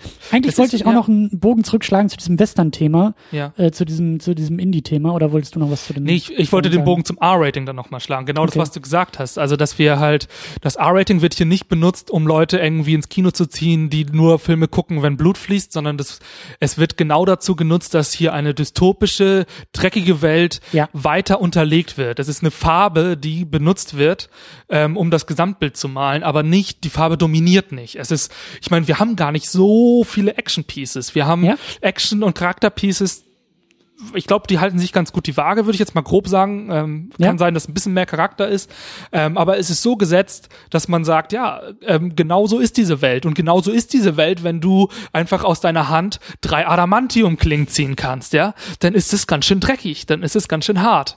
Und das ist geil. Und das macht einfach Spaß, das so zu sehen und hier mal vor allem auch zu sehen, eine Superheldengeschichte muss keine Kindergeschichte sein. Wir, ich, ich finde, es geht dann, da können wir vielleicht Quatsch sein. Jetzt mal ja, oder auch, man kann ja manchmal auch ein bisschen mit Stigmatisierung von Geschichtsstilen sozusagen reden. Ähm, ich weiß, dass zum Beispiel hier in Deutschland ist zum Beispiel alles, was nach Zeichentrick aussieht, ob es Hayao Miyazaki oder Disney ist, ist Kinderkram. Ja. Und ein bisschen ähnlich ist es ja auch mit Superheldengeschichten. Und dieser Film ist ein erwachsener Film und das ist ja das, was viele richtige Comic-Enthusiasten ja auch immer wieder äh, kritisieren, dass sie halt nicht so wirklich ernst genommen werden und dass dieses Genre viel mehr erzählt, als was in diesem paar ähm, ja, Filmen, die sich vor allem an ein jüngeres Publikum richten, erzählt wird. Ja. Aber das nur nebenbei. Ja. Nee, du hast auch noch ein gutes Stichwort gesagt, auf das ich auch noch kommen wollte, diese, diese Apokalypse. Ja, also dieses Zukunftsszenario, was da aufgemacht wird, was eben auch nicht ähm, dir, um jetzt mal in Bildern zu sprechen, wie so eine Adamantium-Klaue in die Brust gerammt wird. Puh, das war gar nicht so einfach. Ähm, sondern es wird halt nur angedeutet. Ja. Und das finde ich sehr, sehr toll. Ja. Es geht jetzt nicht irgendwie den großen Flashback, der sagt, im Jahr 2005 wurde ein Wissenschaftler und dann haben wir den Krieg geführt, der uns dazu geführt hat, dass und deshalb sind alle jetzt weg und Klingt fast wie das A-Team-Intro. ja, ich weiß, was du meinst. Keine, Sondern genau, ja. so, wir sind einfach mittendrin. Das Ja. Autoradio sagt irgendwann mal irgendwas davon, dass es im Jahr 2029 spielt. Das hätte auch in der Gegenwart spielen können. Das hätte auch, also jetzt von, von der Optik her fast irgendwie auch in den, in den 80ern, 90ern spielen können. Abgesehen von den selbstfahrenden Trucks auf der Autobahn ist da nicht viel irgendwie mit äh, Zukunft in den Autos fliegen und was so ein Blödsinn. Wie du gesagt hast, so, die Zukunft ist halt verdammt dreckig. Ja. Und ähm, das finde ich halt sehr, sehr schön, dass da auch nicht, da ist kein, kein Bullshit, kein Mambo Jumbo. Ich weiß nicht, ob du ähm, Days of Future Past geguckt hast. ja, klar. So, ich will, wie gesagt, jetzt nicht zu sehr dieses ganze ähm, Franchise aufbauen, aber irgendwie spielt Logan nach dem Zukunftsszenario in Days of Future Past. Ich glaube, das spielt sich Ja. zwei, drei Jahre, wahrscheinlich parallel und Universum, bla. Aber findet das dann überhaupt noch so statt? Das ich habe keine Ahnung, wie das funktioniert. Aber einfach nur von der Optik her. Ja. Ja, das Optische, da gibt's ja dann sozusagen diesen, diesen, dieses Jahr Null, in dem wirklich die Mutanten irgendwie äh, Auschwitz-mäßig irgendwie zusammengekarrt werden und irgendwie stigmatisiert werden und irgendwie ausgelöscht werden. Und da sind es tatsächlich die Mhm. Science-Fiction-Roboter-Monster mit dem Laserstrahl aus dem Gesicht. Ja. Und das hat Logan alles einfach gar nicht. Nee, und das finde ich total gut gemacht. Ich habe es, glaube ich, auch irgendwo gelesen, ich weiß es nicht mehr. Man stellt sich ja zum Beispiel auch die Frage, was bekommen wir da überhaupt serviert für in Amerika? Ist das ein Ausschnitt, den wir nur bekommen, der sozusagen das ärmere Amerika darstellt an den Grenzen? Oder ist das repräsentativ für die gesamte Gesellschaft? Das ist nämlich zum Beispiel auch eine Frage. So, Ja. wenn das nur ein Ausschnitt ist, könnte dieser Days of the Future Past Zukunft könnte sogar parallel existent sein. Aber Maybe, ja, stimmt schon. aber was ich, glaube ich, daran am, eigentlich am interessantesten finde, ist, wenn wir wieder diese Parallele mit dem Western ziehen, der sogar mit diesem Film von äh, na, George Stevens verwiesen wird. Die Zukunft ist Vergangenheit. Ja. das ist eigentlich Ja, so ja. das Days of Future Past, weil die Zukunft ist ein verdammter wilder Westen. Wir sind in den 30 Ja. Jahren sind wir auf einmal wieder ein bisschen 200, 300 Jahre zurück. Nicht nur, äh, nicht nur von der Ästhetik des Films und von der, von der Narration, sondern irgendwo auch von dem, wie die Welt dargestellt wird. Mutanten sind ausgerottet, gibt's nicht mehr. Ähm, es geht irgendwie, ja, so eine Cowboy-Figur hat hier halt auch wieder einen Stellenwert und setzt sich durch. Wir sind insgesamt in so einer Welt, in der sowas wieder, wieder, ja, passiert halt. Und was ich eben so schön finde, ist, dass dieser Film dadurch deutlich macht, was in jedem Superheldenfilm mitschwingt, nämlich also darum geht's ja in der Superhero-Unit auch, die Frage, gibt es überhaupt ein eigenes Genre? Ist das überhaupt ein eigenes Genre? Ich sage ja immer, ja, ist es. Und es ist vor allen Dingen ein, ein Erbe des Westerns. Es ist ein, Ja. ein, ein, ein Kind des Westerns, weil die, die Art und Weise, wie gut und böse verhandelt wird, es ist immer die Außenseiterrolle. Es ist ne, der Held als Einzelkämpfer mit seinen besonderen Fähigkeiten. Er kann halt nicht schnell die Waffe zücken, sondern er hat halt irgendwie Laserstrahlen in den Augen. So, aber die Prinzipien und die Mechanismen der Superheldenfilme sind auch in den Western zu finden. Ja, Deswegen jeden ist Fall. so schön, dass der jetzt mal diese Brücke deutlich zeichnet und sagt, der Gedankensprung ist da nicht weit weg. Ein Wolverine mit seinen Klauen äh, im, im, im dreckigen, im staubigen Western-Setting funktioniert genauso gut. Und ich meine, dass das überhaupt alles möglich ist in diesem Film.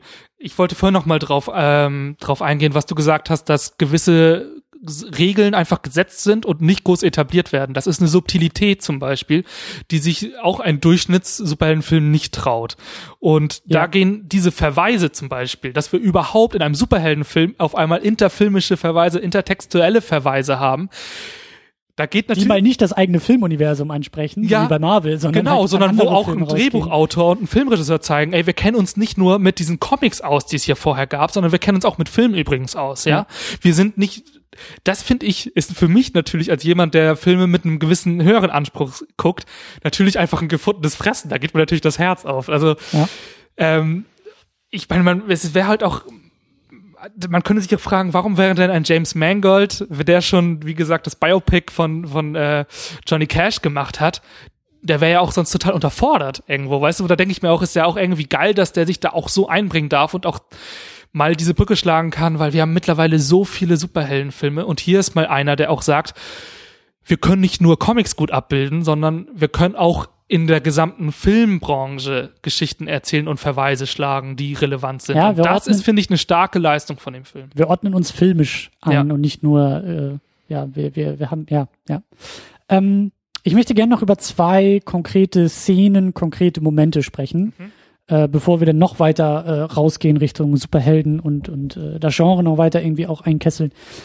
Natürlich ist es die Szene auf der Farm, die du auch schon angesprochen hast. Ja, Jo. dieser wirklich großartige Moment, ähm, als, ja, so, so mitten in der Verfolgungsjagd ergibt es sich halt, dass so dieses Trio, äh, die drei Generationen eben an so eine Familie geraten. Was übrigens super ist, weil Logan hat ja gar keine Zeit und keinen Bock da drauf, ne? Ja. Also sie helfen denen, glaube ich, bei einer Panne irgendwie, solchen Farmern. Ja. Aber Patrick Stewart, Professor X ist ja auch so senil und schlägt ja immer so charakterliche Kurven, die du nicht, die du nicht kommen siehst, dass er sagt, ach komm, lass uns da noch mal eine Nacht schlafen. Das klingt nett. Wir lernen jetzt mal ein paar Leute kennen. Aber so weit weg ist es eigentlich auch gar nicht, weil es er ist ist der. Familienmensch. Ja. ja. Wenn, also sein Erbe, seine Ja. Lebensgeschichte war ja, ich will hier eine Familie schaffen mit Ja. diesen ganzen Mutanten. Ja. Und ähm, Oder ja, eine Gesellschaft auch, ja. ja, eine Zusammengehörigkeit, ein, ein Team so. Und deswegen ist es halt so toll, ähm, dass sie dann auf diese Farm äh, gelangen und der geübte Filmschauer, der geübte Superheldenfilmschauer und besonders der geübte Wolverine-Schauer weiß, oh oh, das kann nicht gut gehen. äh, das sagt er ja auch immer wieder in dem Film, so alle Leute, auf die ich mich einlasse, alle Leute, die ich irgendwie in mein Herz lasse, sind dazu verdammt, äh, meistens auch irgendwie ein bisschen brutaler, aber irgendwie von uns zu gehen. Also nichts ist irgendwie beständig und nichts ist irgendwie äh, für die Ewigkeit, was, was ihn ausmacht. Deswegen ist er ja auch so der Einzelkämpfer.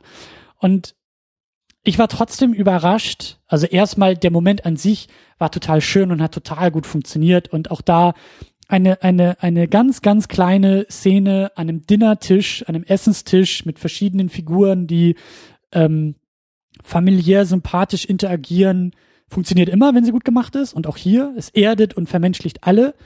Ähm, aber für mich war auch die ganze Zeit im Hinterkopf, okay, es muss ja schief gehen, es muss ja schief gehen. Und Ja. es war klar, dass sie da gefunden werden und dass sie da irgendwie, ne? Was mich aber so überrascht hat, war das Ende von Professor X. Ja.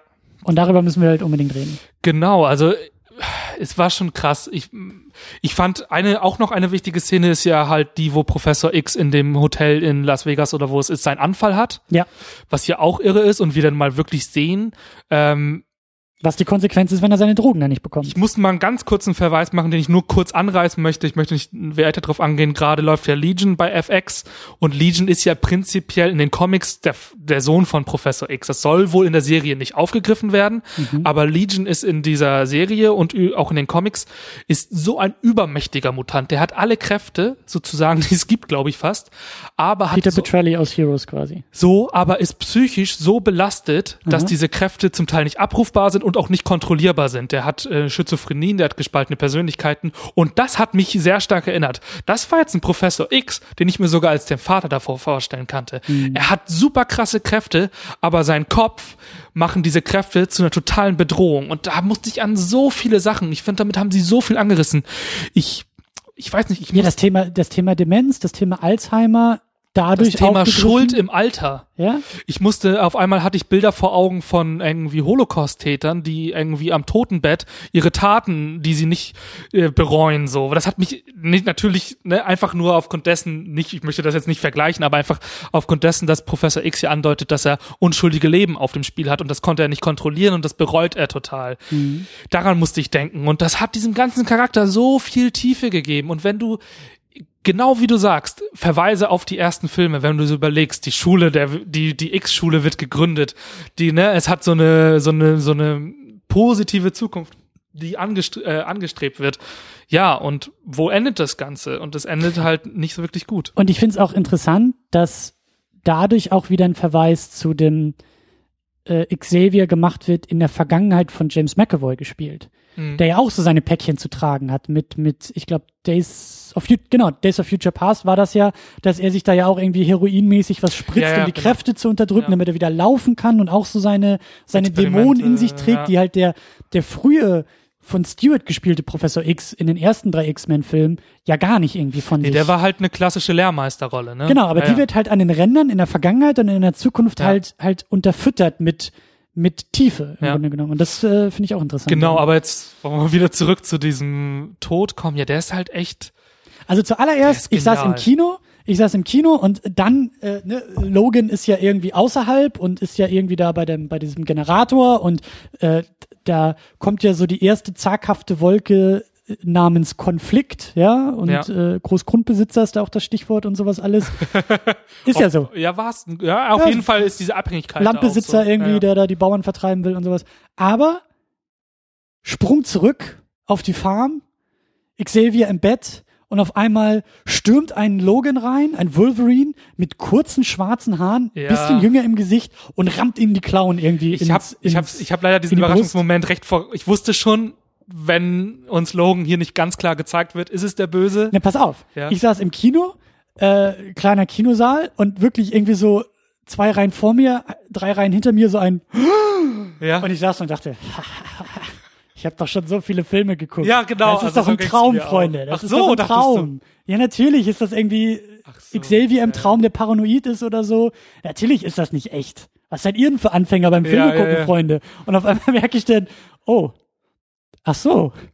Okay, es gibt also einen zweiten Logan und das war jetzt tatsächlich, und das ist auch der Abgang von Xavier, der jetzt tot ist und dann war ich sehr verwirrt und auch ein bisschen aufgewühlt Ja. und das hat so gut funktioniert. Ich, ja, das stimmt. Also ich, ich hatte das mit dem Traum nicht ganz, aber ich war mir auch nicht sicher, ob er jetzt wirklich tot ist oder ob er nicht nochmal irgendwie wiederbelebt irgendwas kann. War ich auch krass. Also fand ich bis zum Ende hin, dachte ich mir so, das kann doch nicht sein. Ja. Aber das fand ich auch super. Und da sind wir wieder bei Little Miss Sunshine, weil da stirbt der Opa nämlich auch unterwegs und das ist ein zentraler Moment dieses Roadtrips. Nur mal ganz kurz auf mein Little Miss Sunshine Verweis.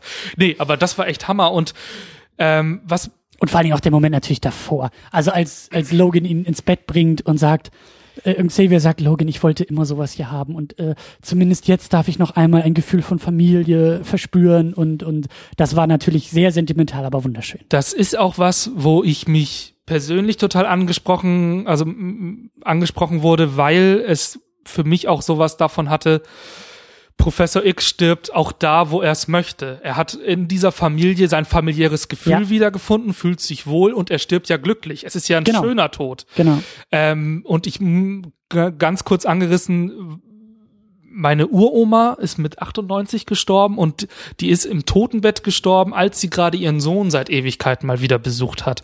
Und ich weiß nicht, ob es so ist, aber es gibt, glaube ich, so eine Theorie, dass man auch seine Altersschwäche, wenn man da stirbt, dass man auch so ein bisschen loslassen äh, müssen kann. Also, oder ich weiß nicht, was ich sage. Zum, zum Sterben oder Genau, wie, dass, dass und der dass Tod man auch eine seine Kräfte sozusagen aufgibt und Ja, so sagt, ja. jetzt kann ich gehen. Und Ja. deshalb hat mich das auf einer persönlichen Ebene sehr, sehr erreicht und das fand ich total schön. Also gerade in dieser, in dieser, die gesamte diese gesamte Erzählung eines alten, senilen Mannes, der trotzdem seinen schönen Tod und seine Idee in dieser Dystopie, wo die ganzen Mutanten nicht mehr da sind, wo seine ganze, seine ganze Utopie ist Sein Lebenswerk ist eigentlich gescheitert. ja, alles. Er selbst und seine Geschichte ist eigentlich gescheitert, aber er findet trotzdem in diesem kleinen Moment und Ja. auch in dieser Dynamik, Logan kümmert sich um seine Tochter und Ja. Ne, auch diese Fackel, die sie halt symbolisiert, der Hoffnung, die trägt Logan ja auch physisch mit ihr Ja. durch das halbe Amerika, um sie halt in dieses, in die Zukunft zu entlassen. So, Ja. das ist ja das, was, was Xavier auch immer wieder betont. So, Ja. du musst dich um sie kümmern, wir müssen sie mitnehmen und so weiter. Und das halt zu sehen, dass da, dass dieser, dass dieser Gedanke auch weitergetragen wird. So, natürlich, das hat so diesen, Also diesen zufriedenstellenden Tod. Und vielleicht, ich, ich, vielleicht spreche ich es hier schon mal an, aber hier merkt man mal wieder, wenn wir schon bei dem Thema sind, Superhelden und so weiter, der Film ist deshalb so stark, weil Sterblichkeit eine Rolle spielt. Ja. Es einer der wichtigsten Faktoren in dem Film ist, dass die an den Grenzen ihrer Kräfte sind. Ich hatte in dem Film richtig Schiss um die Helden und das ging. Das habe ich in keinem Superheldenfilm mehr. Wenn Captain America sein Schild zieht, ist es mir egal, weil ich weiß, am Ende lebt er. Wenn But it's Iron- fucking awesome. ja, und hier in dem Film, ich weiß nicht. Ich habe Ja. so einen Schiss gehabt, ob, ob, ob Logan den nächsten Film über, äh, den nächsten Kampf überlebt, Ja. weil er so schwach ist. Professor X auch. Und damit ist man auf einmal wieder, hat man eine Spannung und man ist wieder so in den Schuhen des Helden. Das hatte ich lang nicht mehr. Und das fand ich einfach so stark. Und wenn dann auch noch Leute sterben, wird es noch wichtiger. Das war zum Beispiel für mich eine große Schwäche von Civil War. Ich hatte den Comic vorher gelesen, es sterben viele Leute und in Ja. dem Film stirbt keiner. Und der Einzige, der sogar die Tendenz dazu hat, der wird auch noch aufgehoben.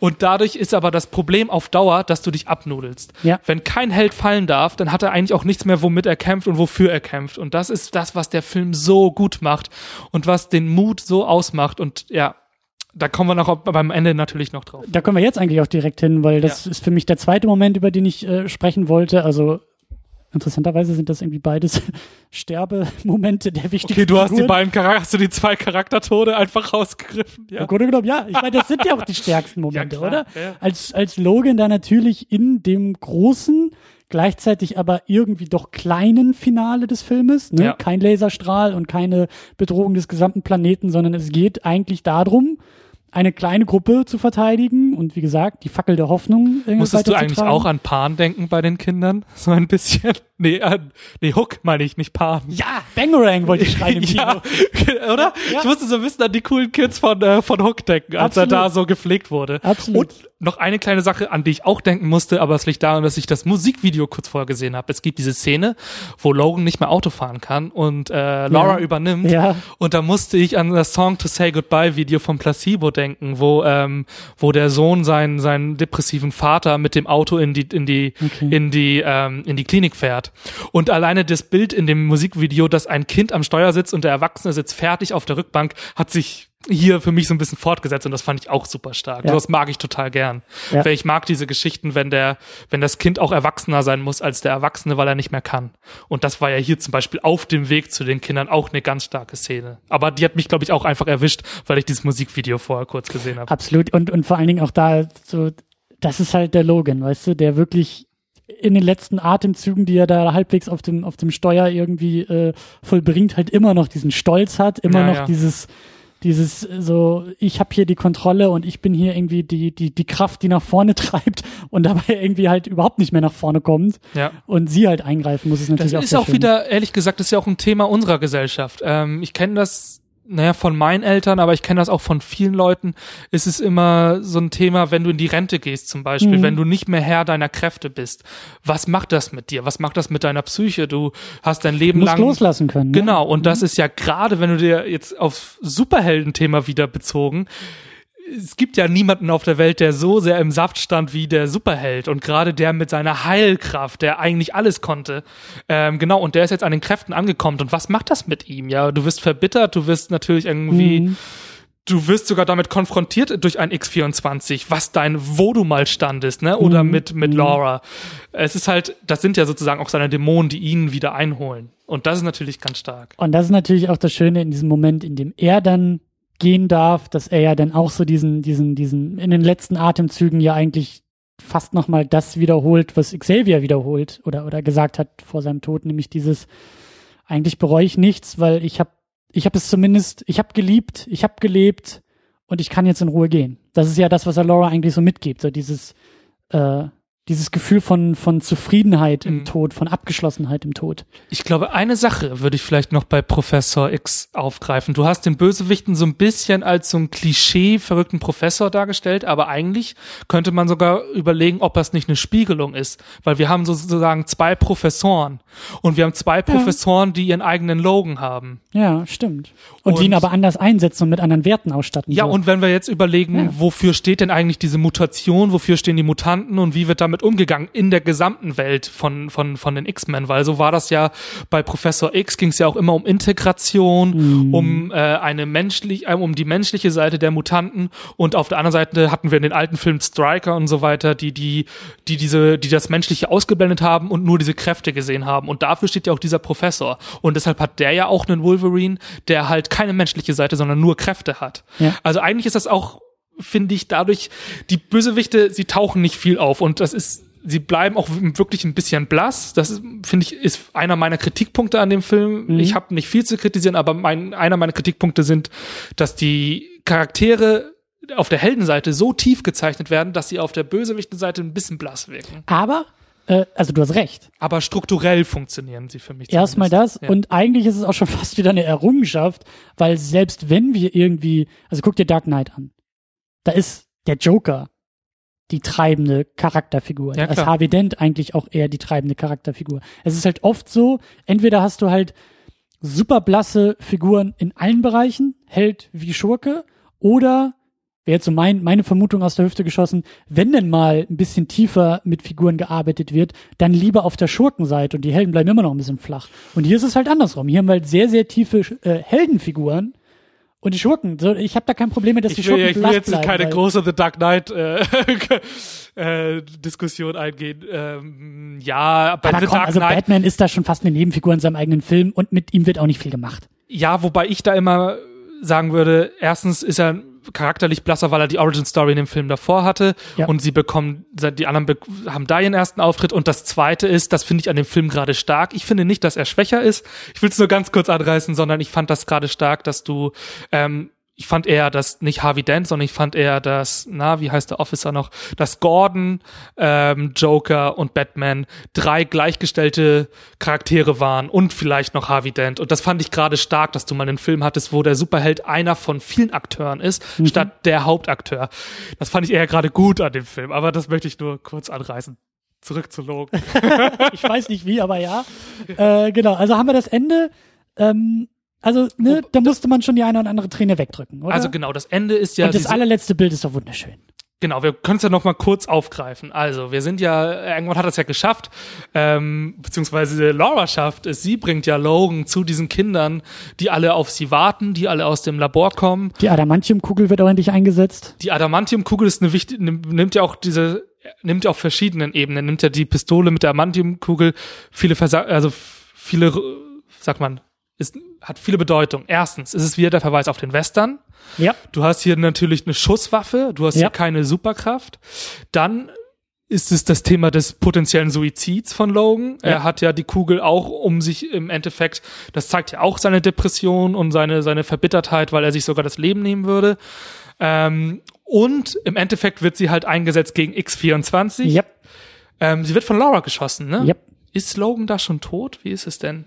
Er ist eigentlich schon fertig. Er ist gerade dabei, ne? Ja. Und, er wird da, ähm, glaube ich, so aufgespießt, dass da nicht mehr viel geht. Und da, also wird zumindest, das ist eigentlich ganz schön, weil es wird dem, es wird dem Schurken einfach, es wird ihm einfach so, ja, eiskalt der, der Garaus gemacht, ohne dass ihm zu viel Gewicht gegeben wird. Ich ja, wie gesagt, ich, für mich hätte, ich finde es okay, was sie mit den Schurken gemacht haben. Ja. Ähm, sie haben ihn auf struktureller Ebene war es okay, ähm, und sie haben sich halt dafür entschieden, die nicht zu breit zu erzählen, um die Charaktere breit zu erzählen, und dann ist es auch okay. Ich hätte, äh, ich mochte das zum Beispiel bei Watchmen sehr gern. Ich mochte das sehr gerne, wie der Comedian und äh, der, ich glaube, wie hieß er noch? Der mit den Ohren, weißt du? Die hatten doch so eine, sein, sein Erzfeind, der Morloch. Da gab es diese Szene, wo der Comedian am Ende so bereut, dass er den Morloch besiegt und das ist eigentlich sein Erzfeind gewesen, aber die beiden sind sich am nächsten.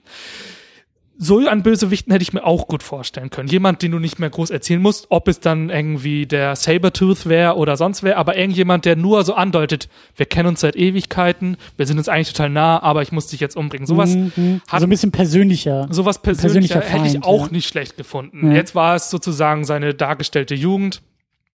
Das wäre vielleicht was. Aber genau, Logan stirbt dann am Ende, ne? Wir sehen dann, Mhm. Dass der stirbt. Und er ne, sagt zu ihr noch so, eigentlich bereue ich nichts und äh, ich habe ja irgendwie alles, was ich jemals haben wollte, zumindest mal gehabt. Ja. Und das Tolle ist ja dann bei dieser Beerdigung, dass sie dann das Kreuz zu einem X Ja, das fand ich sehr schön. umlegt.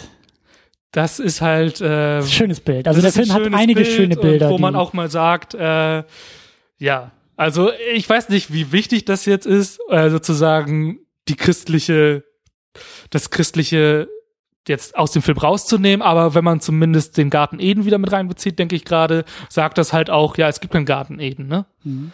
Und es gibt hier nicht das Paradies und das ist hier, ja, sondern so ist es.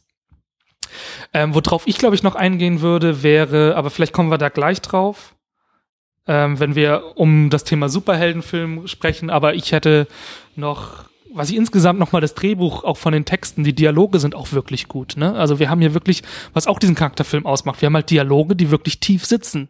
Und da fällt für mich mein wichtigster Satz ist, glaube ich, ich habe ihn nicht mehr wortwörtlich im Kopf, aber das ist, was ich schon vorhin meinte, in the real world pe- people die, ähm, es gibt diese Szene, wo sich Laura und Logan unterhalten und sie sagt ja irgendwie, ja, ich habe Leute umgebracht, aber die waren auch böse. Und dann sagt Mhm, er, ja, mhm. weißt du, ich habe sehr viele Leute umgebracht, aber es war immer Mord. Und das finde ich, und da kommen wir aber vielleicht gleich nochmal genauer Da, drauf. kommt, da können wir, das können wir jetzt so als, als als Einladung, Einleitung Thema, zu ja? dem Superhelden-Thema, weil Ja. hier sind wir ganz klar bei der kernmoralischen Frage, die ja immer wieder aufgetrieben wird. Wer ist eigentlich der Böse? Wer ist der Gute? Was kann ich machen? Was heißt das überhaupt? Was was heißt heißt das gut? überhaupt? Was ist gut? Genau. Was ist böse? Und auch rückblickend auf zwei Figuren, die wir schon, auf zwei Figurenarten, die wir schon angesprochen haben, auf den Cowboy und auf den Soldaten. Kann man das auch nochmal aufgreifen. Mhm. Weil, genau, also, warum mir der Film zum Beispiel so gut gefallen hat, ich merke langsam, ich möchte nur ganz kurz den Exkurs anreißen. Es gibt ja in den Comics diese, diese grob eingeteilten drei äh, Zeitalter des Comics. Ich weiß die Jahre nicht, das weißt du vielleicht besser. Ja, nicht so ganz. Dieses goldene Zeitalter des Helden, zu dem äh, der Poli also in dem vor allem Superman und der junge Captain America äh, gehören, und die Batman, so, das sind oft die Entstehungszeiten, so 30er, 40er Genau. Jahre, 50er, glaube ich, auch noch so knapp. Die ganz klare die weißen Helden sind, die Ja. man, die einfach nur gut sind, weil sie den Bösewichten bekämpfen. Das ist sozusagen der goldene, das goldene Zeitalter des Superhelden. Dann ist das silberne Zeitalter, das sind glaube ich so die 60er, 70er. Mhm. Ähm, da ist Marvel, glaube ich, recht stark gewesen mit Spider-Man und so. Da hast du zum Beispiel unfreiwillige Helden. Die werden, die Mhm. bekommen Kräfte und dann müssen sie sich entscheiden, wie sie mit den Kräften umgehen. Nichtsdestotrotz werden sie dann meistens im Zuge dessen, nehmen sie eine leichte Form des klassischen Helden an. Und dann gibt's das bronzene Zeitalter, vor allem in den 80ern, äh, vorzufinden. Bestes Beispiel ist bei den Comics The Dark Knight Returns. Nee, wobei ich glaube, da gibt's das, was du meinst, also das Bronzene ist, glaube ich, noch dazwischen, weil das, was du meinst, ist, glaube ich, also je nachdem, wie man es einteilt, aber ich kenne das als Dark, Ach, okay. Dark, Dark, äh, Dark Age of Comics, also wo dann wirklich dieser Umschwung auf Watchmen, Batman Returns, jetzt wird's dreckig, jetzt Okay. wird's düster, jetzt wird's, Aber ich dachte, Äh, also ich, ich dachte, glaube, Bronze das ist sogar noch bronzene dazwischen. Zeitalter. Aber ich bin, ich habe da Ja. jetzt auch nicht die Expertise drin, aber da kann man noch ich mal. kann mich auch gerne irren. Also gar Ja. kein, ich äh, da jetzt keinen äh, ultimativen da darf man uns gerne in den Kommentaren nachreichen. Gerne, aber Ja. genau, aber da geht's dann darum, in diesem Zeitalter, was wir meinen, äh, geht's dann darum, dass genau diese Heldenfigur überhaupt äh, hinterfragt wird und kritisiert wird. Und da gilt The Dark Knight Returns in den, Com in den Comics äh, als Mhm. Paradebeispiel, ähm, was halt in den, in den Nolan äh, Batman-Filmen sehr stark aufgegriffen wurde. In den Filmen finden wir das vor allem bei Watchmen wieder. Ja. Ähm, genau, also ich glaube, Watchmen und The Dark Knight sind für mich so die Filme, die das am besten repräsentieren. Und ich merke, dass mir diese Art, diese kritische Hinterfragung des Heldenmotivs, dass mir das am persönlich besten gefällt, weil das für mich äh, mittlerweile dann auch auf ein Niveau hinausläuft, wo man sich fragt, ja, was sind das überhaupt für Helden? Und in unserer Welt brauchen wir sowas überhaupt? Und deshalb, deshalb alleine bin ich immer wieder überrascht, wie selten das wirklich passiert in den Filmen, wo man sich immer denkt, die Comics waren schon mal weiter und in den Filmen sind wir leider noch so ein bisschen bei den klassischen Helden im, im, im, im goldenen bis silbernen Zeitalter und ich freue mich einfach an dem Film. Kann man, ist jetzt, sage ich jetzt so grob, ja, es Ja, ist ja. ein Pauschalurteil, da stehe ich auch zu. Aber deshalb freue ich mich halt so, dass der Film das anders macht und dass der uns auch endlich mal wieder einen Film am Ende zeigt und eine komplette Moral hinterfragt. Und am Ende, ganz ehrlich, ich möchte nicht Logan sein und ich möchte auch nicht Professor X sein. Also das Ja. finde ich auch schön. Das sind keine glorifizierten Rollen, sondern es sind Rollen, die für das, was sie sind, ähm, haben gute und haben auch sehr viel schlechte Seiten und am Ende sind es Menschen und das ist das Beste an dem Film, muss ich ganz ehrlich sagen. Ja. Ähm, Ich hau dir ja was um die Ohren, ne? Also das Ding ist, ähm, das Thema Helden beschäftigt mich schon wirklich sehr, sehr viel und sehr, sehr lange. Und neulich hatten wir da auch Episoden zu The Hunger Games. Und äh, das war für mich auch eine sehr, sehr lehrreiche Diskussion. Ähm, ich verstehe voll und ganz, was du sagst. Und ich sehe das auch als große, große, große Qualität in Logan. Ähm, diese Verhandlung von Heldentum, dieses Hinterfragen und auch das Ende eines Helden äh, gebürtig zu zeigen, zu feiern und auch schon dabei so ein bisschen mitzutrauern und äh, es halt auch nicht zu sehr zu glorifizieren. Da bin ich voll bei dir. Ähm, mir ist in der letzten Zeit aufgefallen, das ist wirklich, das, das bin ich persönlich und ich bin auch noch gar nicht in der Lage, das jetzt wirklich sehr eloquent auszudrücken, aber ich habe das Gefühl oder ich war schon immer fasziniert von Superman. Das äh, ist auch kein großes Geheimnis. Und ich, ich, äh, ich liebe diese Figur eben, weil sie so einfach ist. Und eben weil sie so unreflektiert funktioniert. Und ähm, das macht sie gerade in der Gegenwart halt so wahnsinnig schwierig, überhaupt irgendwie Leuten näher zu bringen. Weil wir leben in einer Zeit, ähm, in der besonders im Kino äh, und auch in unserer Fiktion generell der, der zweifelnde Held eigentlich das ist, was irgendwie zieht, was, was, Ja. was gewollt wird, was natürlich auch die größten, den, den, den größten Spielraum für Dramaturgie liefert. Deswegen ist das ja, deswegen ist Dark Knight ja auch so großartig, weil es halt die Nummer mit dem Boot gibt, ne, welche, welches Boot wird jetzt das andere in die Luft jagen Ja. oder ne, wo Batman kann nicht gleichzeitig bei beiden Explosionen dabei sein, wen rettet er jetzt und was für eine Entscheidung trifft er damit und wie fällt das auf ihn und seinen Charakter zurück und er ist eben, ich, ich weiß nicht mehr, wie, wie das Zitat war, aber er ist irgendwie nicht der Held, den wir verdienen, aber der Held, den wir brauchen und Genau. so dieses, äh, die Figur des Schattens. Ja, und, und, und, und The Dark Knight funktioniert ja vor allem so gut und gilt ja bis heute noch als einer der besten seines Genres, weil der Wettstreit vor allem auf einer charakterlichen und philosophischen Ebene stattfindet. Ne? Also wir haben einfach, wir haben einfach einen, einen, einen Helden, der sagt, man braucht gewisse Regeln, an die halten wir uns und, ähm, und im Rahmen dieser Regeln funktioniere ich als Held. So. Und dann kommt der Joker und sagt, mich interessieren diese Regeln alle nicht. Und solange du die Regeln befolgst, wirst du mich nie greifen können. Und das funktioniert zum Glück in dem Film. Und deshalb Und ist natürlich, so gut. Absolut. Und es ist halt eben auch so ein, ein Zeichen der Zeit und äh, er hat sich halt auch nicht abgenutzt dadurch, weil genau diese Debatte führen wir in der Gegenwart zum Thema Terrorismus. Ja. Ja, und das ist ja, also der funktioniert eben auch so stark, weil er sich so indirekt mit 9-11 auch auseinandersetzt. Und das kannst du auf alles Mögliche beziehen. Wie definierst du zum Beispiel einen Bösewichten? Glauben wir daran, das ist, äh, ne, der, der Joker wird da ja beschrieben als, es gibt Leute, die wollen einfach die Welt brennen sehen. Glauben wir das? Oder glauben wir, dass die Leute eigentlich auch eine Hintergrundgeschichte haben und eigentlich auch tragische Figuren sind und die wollen gar nicht nur die Welt brennen sehen, sondern die haben Gründe dafür. Ich habe neulich irgendwo gesehen, es gibt eine Theorie, dass der Joker, dass zum Beispiel angedeutet wird, dass der in dem Film eigentlich ein ehemaliger Soldat ist oder so. Also so gibt es, kann sein, aber ist zum Beispiel eine Frage. Und da sind wir zum Beispiel ratzfatz bei dem, was du sagst. Glauben wir zum Beispiel, dass jeder Muslime äh, einfach die Welt brennen sehen will oder hat er auch Gründe, hat er eine Hintergrundgeschichte? Da sind wir ganz schnell bei so einem Schwarz-Weiß-Denken. Ich will jetzt das nicht zu weit führen, Ja, aber ja. Aber, und das ist der Bogen, den ich wieder schlagen will, ähm, ich habe großes Interesse, ich habe, ich habe ein, ein, eine, eine große Liebe, eine große Leidenschaft und ich weiß, dass das sehr, sehr heikel ist. Und Superman ist eine Figur, die auch in sich faschistische Züge äh, hat, die man je nach Auslegung und auch filmisch, das versucht Zack Snyder ja irgendwie auf seine sehr merkwürdige Art und Weise, aber die Auslegung ist gerechtfertigt, also er versucht das ja auch stark zu machen.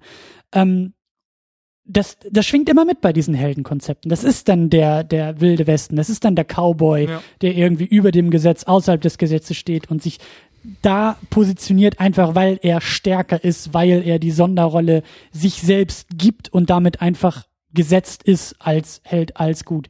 Ich verstehe, dass das alles auch sehr, sehr problematische Züge hat und die würde ich auch niemals damit wegreden. Aber auf der anderen Seite habe ich ein, ein, wie gesagt, auch einen, einen großen Hunger nach, nach Heldenkonzepten, die mal nicht so verkopft und reflektiert funktionieren, die auch nicht zweifeln. Also ich bin mittlerweile diesen zweifelnden Helden, ja, den Spider-Man-Typos aus großer Kraft folgt große Verantwortung und er muss erst seine Päckchen tragen und die muss man erst die Großeltern wegschießen, damit er äh, in der Lage ist zu sehen, was gut und böse eigentlich bedeutet und warum man sich auch mal für andere einsetzen soll.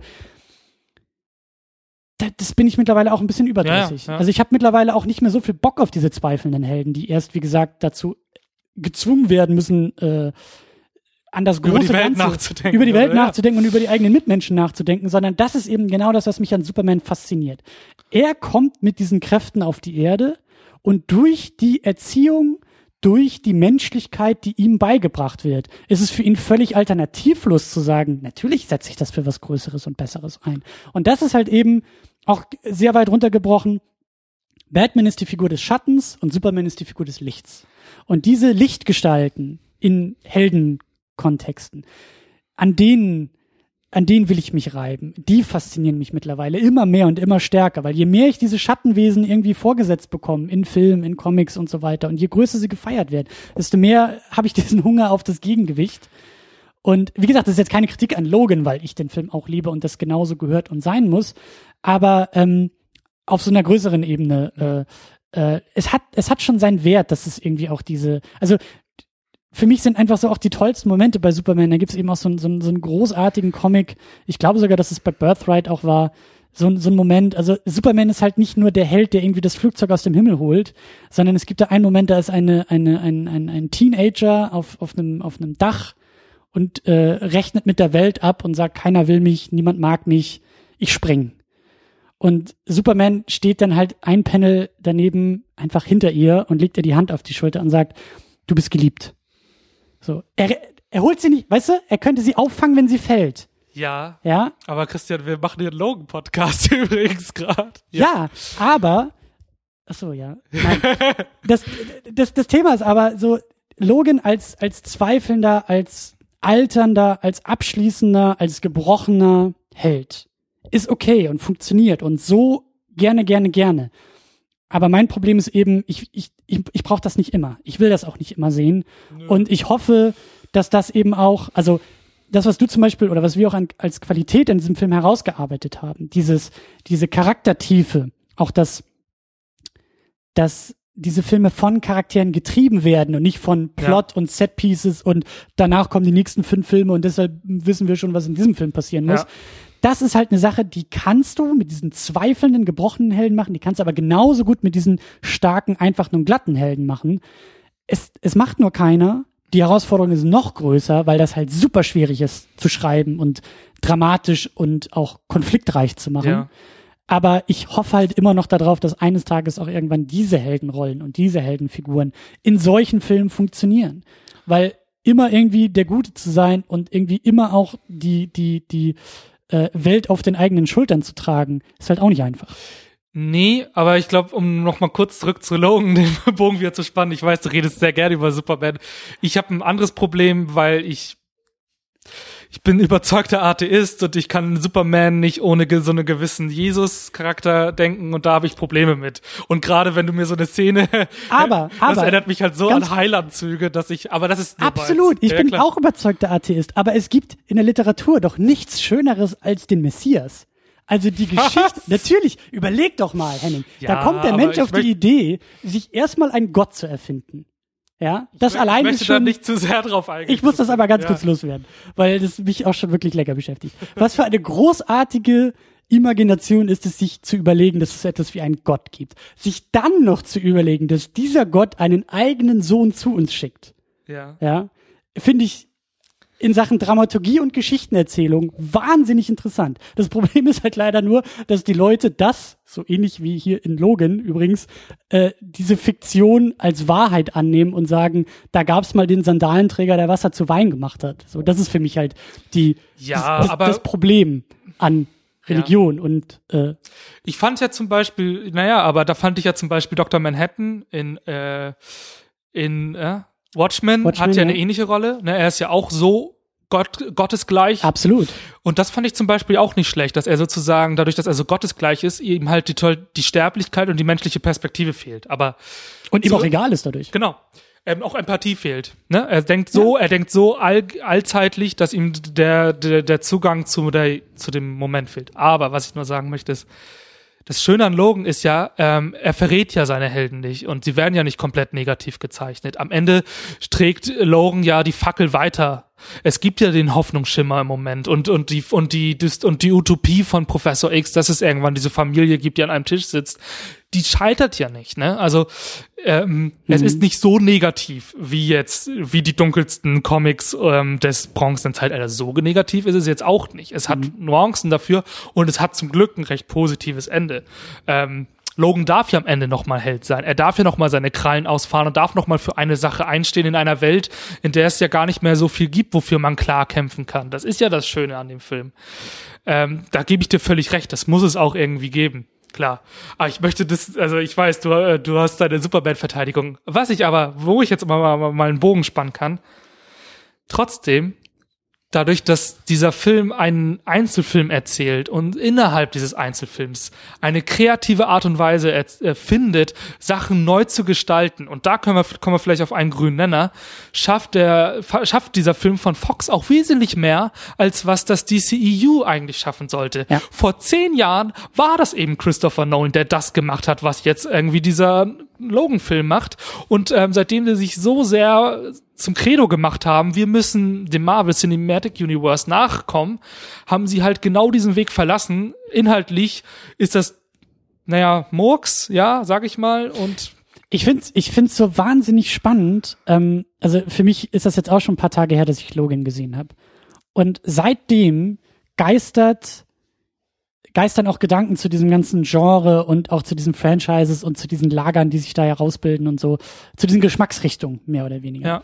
Und ich bin immer noch überrascht und dadurch begeistert, dass auf einmal diese X-Men, die ich eigentlich gedanklich schon irgendwo hattest, ja in ja. die Schublade ganz unten hingeschoben habe, weil ich mir dachte, gut, äh, da war der Deadpool noch mal ein Glücksgriff und dadurch rollt der Rubel immer noch, dass es halt irgendwie weitergehen kann. Aber eigentlich wissen die auch nicht mehr, was die da machen sollen. Dass der jetzt mit Nee, diesem nee. Logan zurückkommt und sagt, ähm, vielleicht haben sie es doch geschnallt, vielleicht, also um es noch mal äh, weiter aufzuspannen. Wir haben das MCU, wir haben Marvel und ich möchte auch noch mal über über diese Geschmacksrichtung gleich noch ein bisschen sprechen, die halt wirklich sagen, das ist halt bonbonbunter Quatsch, das macht Spaß, da geht's halt darum, dass da Leute durch die Gegend fliegen in irgendwelchen Kostümen und als Team zusammenarbeiten und das ist so das Ding. Jetzt mal so ein bisschen ja. ja. neutraler. Das hat auch alles Schwierigkeiten und Probleme, aber das funktioniert. Das ist die eine Variante. Funktioniert so gut, dass man es in jedem Film gleich erzählt. Absolut. Ja. Ja, ich sag ja, das ist, ne, aber es funktioniert halt erstmal. Und dann hast du, dann ist ja die Frage, was, was sind die Alternativen? Was, was können andere Helden und Franchises und Studios und Lager, Geschmacksrichtung, was sind die Alternativen? Also kann dieses, diese Formel, kann die mehrmals funktionieren?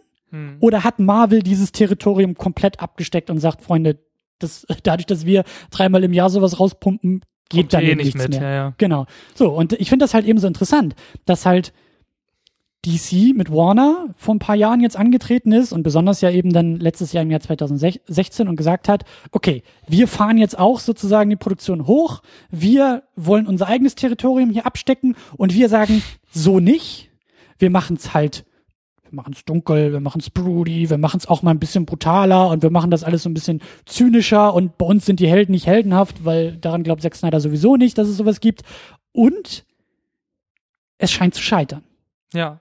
Das ist das Interessante. Kann man sich jetzt fragen, ob es daran liegt, dass sie die Helden anders zeichnen oder dass es einfach Ich glaube, da muss man auch aufs Detail gucken, weil sie die Helden vielleicht anders zeichnen, weil sie nicht irgendwie äh, die, die Vorlagen gut genug bedienen, weil da vielleicht auch das Rating nicht funktioniert, wenn du sagst, einerseits wollen wir irgendwie düster und dunkel und tief gehen, aber es muss halt immer noch ab zwölf sein, so dass das halt so ein Mischmasch aus gar nichts ist. Und deswegen finde ich das so wahnsinnig spannend, dass auf einmal, zumindest für mich, so, so heimlich still und leise daneben ja. jetzt diese X-Men hervorkommen, die sagen, wir machen das R-Rating, wir machen hier irgendwie Deadpool, Ja. dazwischen halt den Apocalypse, der eher dieses Marvel-Schema aufgreift, aber gar nicht so gut dadurch funktioniert hat, Ja. jetzt mit Logan nachschießt und sagt, immer noch R-Rating, hier wird geflucht, hier spritzt das Blut, hier kommen die Krallen, hier dürfen auch Leute sterben, wie du gesagt hast. Wir, wir ziehen das wirklich mal ganz anders auf, jetzt dieses Superhelden-Thema. Und was Deadpool gezeigt hat, was jetzt auch so der Bass und die Kritik und auch die Einspielergebnisse bei Logan andeuten, ist, ja, das wollen wir, das funktioniert, das nehmen wir gerne so mit. Und ich habe eben so den Eindruck, dass dieses, dieses Spektrum jetzt aufgemacht wird, indem wir wirklich auf der einen Seite sagen können, das eine Extrem ist halt Marvel, bunt für die Familie und äh, Popcorn und äh, ne?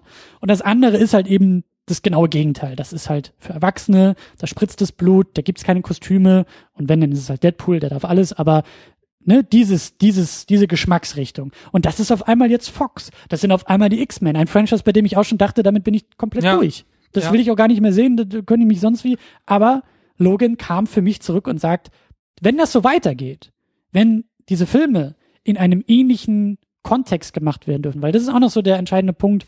Ähm, Warner ist eigentlich angetreten, hat gesagt, bei uns dürfen die Regisseure und Autoren noch bestimmen, wie die Filme Dann aussehen. brauchst du halt gute Regisseure und Autoren, ne? Also, Und darfst den halt nicht irgendwie Ja. zwei Wochen vorher den Film nochmal komplett Ja, schneiden, halt sondern auch, muss ja, zu der Version stehen.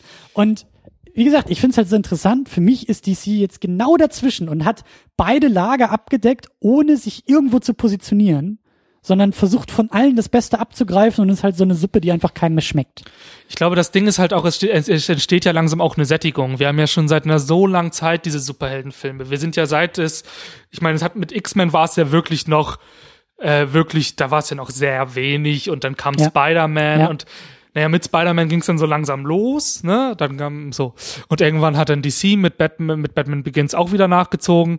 Aber mittlerweile, warum ja auch Deadpool und Logan funktionieren, liegt ja auch an dieser Sättigung. Es liegt ja auch Ja. daran, dass Deadpool und Logan auch Metakommentare darüber, über das Ganze, über die aktuelle Filmgeschichte machen.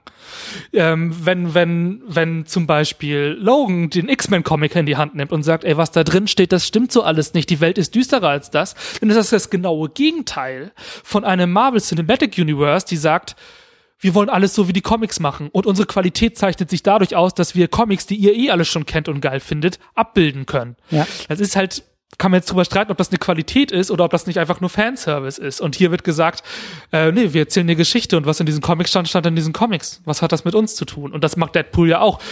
Deadpool macht es natürlich auf eine andere Art und Weise, aber Deadpool sagt zumindest auch, pff, ja, meine Güte, wir kennen diese Superhelden so tot, wir kennen die alle in- und auswendig, wir kennen die Klischees, wir kennen die Origin-Stories, dass wir ein bisschen damit spielen.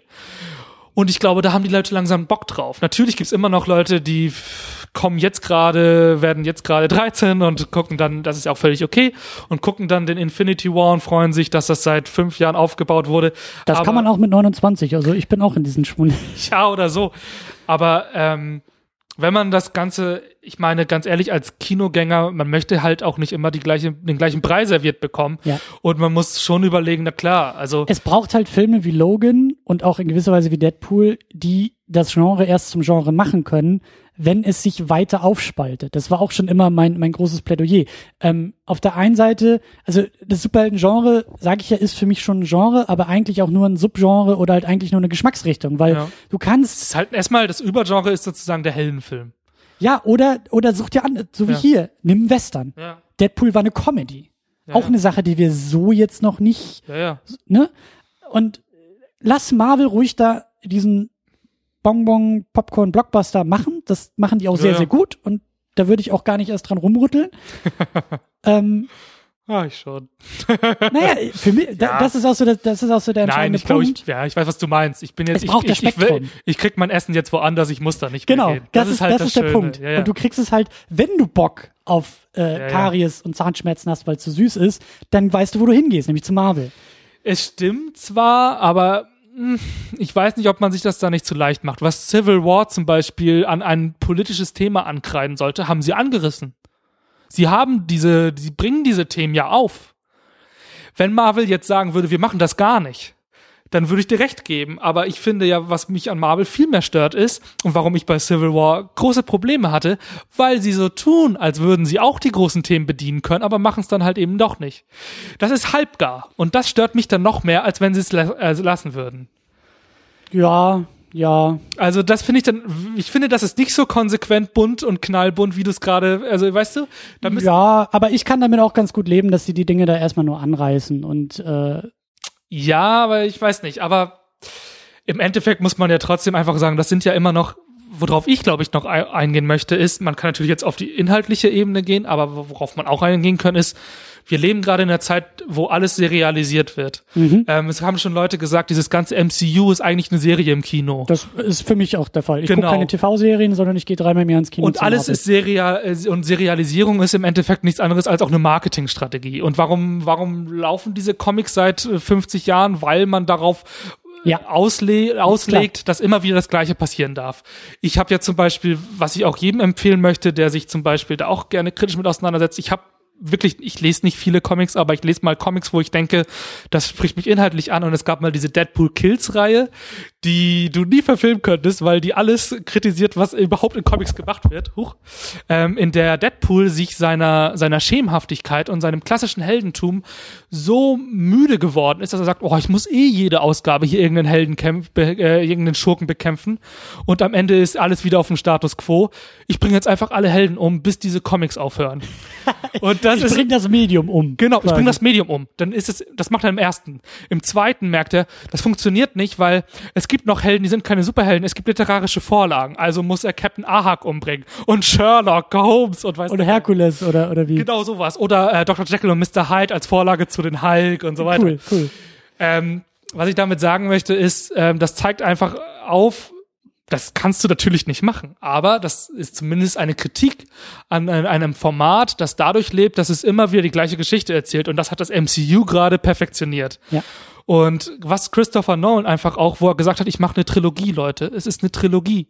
Es ist eine Geschichte über einen Helden in drei Akten, wenn man so möchte, oder Ja. wie man es nennen möchte. Der dritte ist nicht perfekt gelungen, ist okay, aber Aber zumindest. ich will da was abschließen. Ja, das hat er auch getan. Ja. Und das ist der Punkt. Erzählt doch mal einfach wieder kurze Geschichten. Warum Ja, und, und, und auch da sehe ich halt eben so dieses, das ist, ich meine, das, das sind auch so, so, so, so, so, wie sagt man, Kaffeesatzweisheiten im Grunde genommen, weil äh, wir wissen das alle und in Hollywood müsste es eigentlich auch jeder wissen. Es ist halt diese endlose Kopie eines Erfolgsmodells, ja. Ja. Dieses MCU, wie du sagst, ist eine Serie, funktioniert. Wir brauchen jetzt nicht das Monster-Universum von, von Paramount. Wir brauchen jetzt auch nicht zwangsläufig das DC-Universum. Wir müssen jetzt nicht jede, jedes Franchise als Universum aufbauen, nur weil es einmal funktioniert hat. Und auch da, und das ist ja eben das Witzige, dass jetzt bei den X-Men genau die Filme am besten funktionieren, nämlich Deadpool und Logan, die machen. sagen, scheiß auf das Universum. ja. Ja. Und das andere, glaube ich, ist auch noch das Ding, ähm, vielleicht funktioniert es auch beim MCU, weil sie sich zumindest das konsequent machen und zumindest sagen, wir lassen die ganzen komplizierten Hintergrundgeschichten unserer Helden, die die ja in den Comics haben, zumindest dafür ein bisschen weg. Das macht dies, das DCU ja anders. Sie haben ja bei Batman vs. Superman trotzdem noch versucht, irgendwie hier und da, weißt du, von diesen tiefen Ansätzen noch was mit reinzuschmeißen Ja, ja. und damit versuchen sie wieder zu viel. Ja. die Und Balance ist es was, ja auch was, noch. was auch noch sehr, sehr wichtig ist für das, für das Genre, was ähm, Logan hier zeigt, ähm, ist die, ist das vielleicht auch Problem. Du kannst in einem Genre zwei Sachen sehr, sehr gut erzählen.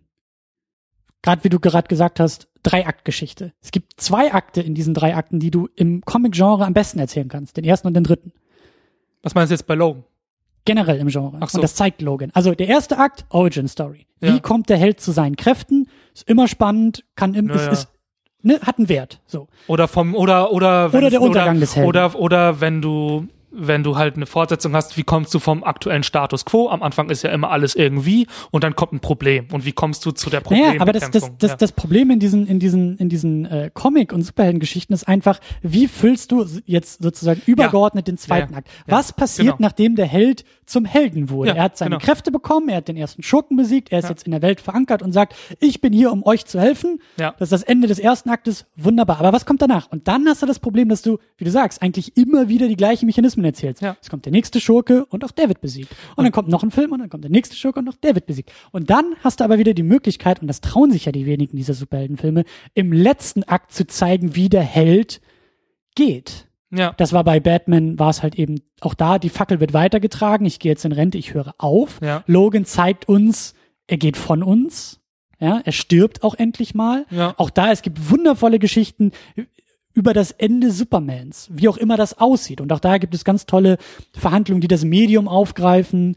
Ähm, Kingdom Come ist dann ein ganz, ganz toller Comic. Hab ich gelesen sogar. Genau, da geht es eigentlich auch darum, wie wird die Fackel eigentlich weitergetragen und, und Generation, Konflikt von Helden und Ja. so. Oder eben, ähm, ich glaube, All-Star Superman ist es auch, der zeigt, wie Superman stirbt, weil er halt ja fast schon krebskrank wird durch die Sonne Hm. und dadurch äh, stirbt. Oder eben auch Dark Knight Returns, der ja auch zeigt, wie, der, wie Batman so sehr an den, an den Rand seiner Erzählungen, seiner, seiner, seines, also fast schon an den Wahnsinn getrieben wird und ich glaube, da ja auch den Joker tötet und im Endeffekt ist Dark Knight Returns auch so eine Art, so eine Art Abschlussgeschichte. Äh, ich ich glaube, da geht es irgendwie darum. Bei The Dark Knight Returns ist aber auch ganz wichtig. Also bei dem Comic. Ja, ja, das ist aber auch ganz wichtig, dass ähm, Batman da psychisch krank gezeichnet wird. Das meine ich ja gerade. Ja. Das ist halt auch eher so das Ende der Erzählung. So was, ja. wie, wie, wie, wie, wie sind die letzten Züge dieser Helden? Und Genau, Der aber Punkt da, ist- ging, da ist er ja auch eine gespaltene Persönlichkeit und es wird damit ja auch aufgezeichnet, übrigens, dass du dir dann ein Cape und eine Maske aufziehst. Das sind die ist Konsequenzen. nicht normal. Genau, das, ja, ja. Sind, die, das sind die Konsequenzen. Und deswegen ist es halt oftmals so schwer, diese mittleren Kapitel, weil ja auch manchmal gar nicht gesagt wird, wir machen jetzt eine Trilogie, sondern man will ja melken, bis, bis nichts mehr rauskommt. Und Ja. ob es denn fünf Filme, zehn Filme, zwanzig Filme oder ein Film wird, weißt du. Aber das ist halt oftmals so dieses, dieses Problem. Und ja, natürlich, Dark Knight war jetzt als zweiter Akt äh, grandios und eigentlich der beste in der Reihe und so und auch Spider-Man 2 jetzt auch sehr, sehr gut gezeigt. Aber es ist halt schwer, so etwas dann wiederholen zu lassen. ja. Deswegen war es ja auch so toll, dass Nolan gleich danach gesagt hat, äh, Nee. Feierabend. Ja. Ich mache noch einen und dann ist wirklich vorbei. Wenn sie den jetzt äh, die nächsten fünf Filme hätten machen lassen, äh, weißt du, dann wäre es halt auch nur noch Und ich glaube, ich, Blödsinn. ich, ich glaube trotz, das ist einfach, ich meine, natürlich, es gibt immer eine finanzielle Sichtweise und das ist natürlich auch das, was die Studios verfolgen, da müssen wir uns nichts vormachen. Ja. Aber dennoch, finde ich, haben wir irgendwie als Leute, die sich mit Filmkritik auseinandersetzen, für uns sollte der Anspruch immer eine kreative Lösung sein. Und ich glaube, das ist für mich einfach immer das Credo. Und auch da sage ich eigentlich auch schon länger, bedient euch doch noch mehr am Comic. Am Comic-Medium. Denn das Comic-Medium zeichnet sich dadurch aus, dass es halt diese äh, Läufe, diese Runs gibt. Dann wird gesagt, okay, wir holen jetzt einen Autor für das Mhm. nächste Jahr und der macht jetzt Batman. Der darf jetzt ein Jahr lang Ja, Batman machen und natürlich hört Batman danach nicht auf und natürlich gab es vorher auch schon Batman, aber das ist halt so diese, diese Klammer, die gebildet werden darf. Warum holst du dir nicht die Regisseure, die Autoren und sagst, die Schauspieler auch gerne und sagst, alles klar, so wie bei Nolan, Mhm. das ist jetzt der Nolan-Run in Anführungszeichen von Batman, der wird uns die nächsten zehn Jahre begleiten und danach geht's gleich weiter mit dem nächsten, der halt was ganz anderes machen darf. Ja. Verstehst du? Das ist oft so das Problem, dass halt nicht gesagt wird, wir betrachten das Ganze mal temporär, sondern es wird irgendwie immer auf die Ewigkeit hingearbeitet. Guck dir die X-Men-Reihe We dadurch weißt du, an. wie man das nennt? Planwirtschaft. Ja, ich, es ist so. Und die, leider das Problem ist aber, dass sich diese finanzielle Entscheidung auch auf den Inhalt ausübt. Du hast halt beim Marvel so, bisher müssten sich die Helden, ich fand das bei Civil War wirklich so beispielhaft. Es wird ein, es wird ein Thema angeschnitten. Okay, Leute, ihr, eure Superheldenkräfte, eure, eure Andersartigkeit, euer Cowboy-Modus, wenn man Mhm. so will, wirkt sich übrigens auf die Gesellschaft aus. Wie geht ihr damit um? Und da kann man sich zum Beispiel fragen, ja, wie sehr über, wie sehr, was macht der Superheld übrigens zu Zeiten des Friedens? Aber das muss sich der Superheld nicht fragen, in der der nächste Konflikt schon seit fünf Jahren angekündigt ist. Und Ja. damit, und damit macht Marvel viel, also kann damit einfach vielen Argumenten aus dem Weg gehen, die sagen, naja gut, aber was wäre denn, wenn dann irgendwann die Aliens kommen und uns bedrohen und dann gibt's keine Ja. Superhelden mehr? Ja. Naja, zum Glück kommen die ja dann. Naja, aber ja, genau, Mar Marvel ist auch ein gutes Beispiel, weil Marvel ist für mich halt so dieses, dieses Staffelprinzip. Da bin ich halt auch ganz klar dabei, dass ich sage, die haben es verkackt mittlerweile. Also, das Tolle bei Avengers 1 war, das war das Staffelfinale. Für mich. Ja, ja, genau, ja, ja. Also, Das gibt's die, nicht nennen, mehr. die nennen das ja auch. Wie nennen die das? Phasen. Phasen, aber ja, die, diese Phasen haben halt, die, die haben keine Bedeutung mehr, weil die mittlerweile halt nicht mehr mit irgendwie wirklichen Abschlüssen auch inhaltlich einhergehen, sondern Nö. arbiträr gezogen werden und gesagt wird, ab jetzt ist Phase Avengers und 2 vier. war ja so egal wie sonst was. Und da war ja noch nicht mal der Abschluss einer Phase. Ja. Offiziell war es Ant-Man, der danach kam, aber überhaupt nichts mit dem Film zu tun hat. Ja. So. Aber das. Prinzip so, Marvel, lasst die gerne in Staffeln und TV-Serien und in diesem Modus arbeiten. Ich wünsche mir halt so sehr, dass es daneben, und vielleicht ist das jetzt bei X-Men, bei, bei Fox auch hoffentlich der Fall, dass man sagt, okay, da ist das jetzt so kreativ getrieben, jetzt darf Ryan Reynolds irgendwie die nächsten drei äh, Deadpool-Filme machen und er ist die treibende Kraft und das ist sein Run auf Deadpool. Und wenn der abgeschlossen ist, weil er nicht mehr will oder es nicht mehr taugt oder so, dann holen wir uns jemand Neues, der aber neue Energie reinbringt. Und genauso wünsche ich mir das bei Wolverine. Wir haben jetzt fast 20 Jahre den Lauf von Hugh Jackman gehabt als Wolverine. Lass das Ding jetzt mal ein bisschen abkühlen. Und dann ist die Frage, was ist der nächste Ansatz? Weil natürlich wird es weitergehen, natürlich gibt es da neue Filme, aber geh damit auch kreativ konstruktiv um und hol jetzt nicht den nächsten australischen super gebodybildeten Schauspieler, der Wolverine spielt, sondern versuch was Neues und anderes da reinzuholen. Und ob sie das nun sein kann, ja, wie du gesagt hast, ähnlich wie in den Comics, weibliche Ja, Wolverine, ja, das kann halt sein. gerne, Ja. gerne. Aber ich glaube, ich habe eine Angst und, ein, und eine Hoffnung. Meine Angst ist, dass ähm, jetzt versucht wird, beides miteinander zu kombinieren. Zum Beispiel bei Deadpool, dass man jetzt sagt, wir haben jetzt einen neuen Zugang gefunden. Lass uns den jetzt bitte auch zu so einem Franchise ausarbeiten, und bis so ein halt Universum drumherum bauen. ja, so viel Deadpool-Teile, bis die Innovation halt auch nicht mehr zu sehen ist. Das ist meine Angst. Und Mhm. Ich, glaube, das könnte sein. Und meine Hoffnung, genau, wäre das jetzt zum Beispiel, wenn du jetzt auch so sozusagen im Kontrast Logan, Deadpool und diesen schlechten X-Men-Film, den wir nicht gesehen haben, aber der schlecht sein soll, ähm, dass man dann dazu sagt, ja, ähm, okay, dann lass uns doch doch mal davon weggehen, zu versuchen, X-Men die ganze Zeit als stringente Langerzählung zu nehmen, sondern wir erzählen jetzt einfach ein paar Charaktergeschichten. Ich fand ja, ja, also da gibt's ja auch einfach genug, ne? Du könntest Absolut. Könntest mit, mit so vielen von diesen sowas machen, aber. Du könntest um so viele dieser Figuren eigene Geschichten aufbauen und, und, und hochfahren Ja. und, und innerhalb, weil du hast ja denn, du hast, du hast diese Mutanten, du hast manche Mutanten, die halt eher drunter leiden, Mutant zu sein. Ne? Ja, ja, Dieses, klar. ne, optische äh, äh, Entstellungen, die damit einhergehen, die einfach eine ganz andere Grundprämisse Aber- haben als ein Wolverine, der als Held funktioniert. Du könntest das halt auch aufgreifen und an ganz andere Genrefilme um Superhelden machen. Du könntest einen Coming-of-Age-Film machen. Absolut, ja. So Beispiel, Ja. ne? Stell dir vor, du hättest einen richtigen Spider-Man Coming-of-Age-Film. Sowas. Ja. Kannst du mit totalen vielen, haben sie ja zum Beispiel bei dem ersten X-Men ein bisschen mit Rogue angedeutet, so, ne? Genau, weil für sie war es ja eher eine Bürde auch. Ja, genau. Sie war jetzt ja nicht so happy um So. ihre Kräfte. Ja, du könntest echt viel machen und ja, Aber wir wissen auch nicht so richtig, was wir, was wir da sehen wollen und was wir. Ich muss ehrlich sagen, ich bin erstmal zufrieden. Ich bin einfach zufrieden, dass es das gab. Ich habe damit nicht gerechnet, wenn wir jetzt wieder zum Beispiel zum Anfang gehen, wo wir um unsere Erwartungen äh, zurückgehen. Dadurch, dass meine Erwartungen so gering waren, war ich so positiv überrascht. Ich möchte jetzt gar nicht die nächste Formel hier ausklabüstern. Ähm, Warum nicht? Warum nicht? Die können wir nach Hollywood verkaufen. Ja. Henning, wir werden reich. Ja, ja, wir vor allem.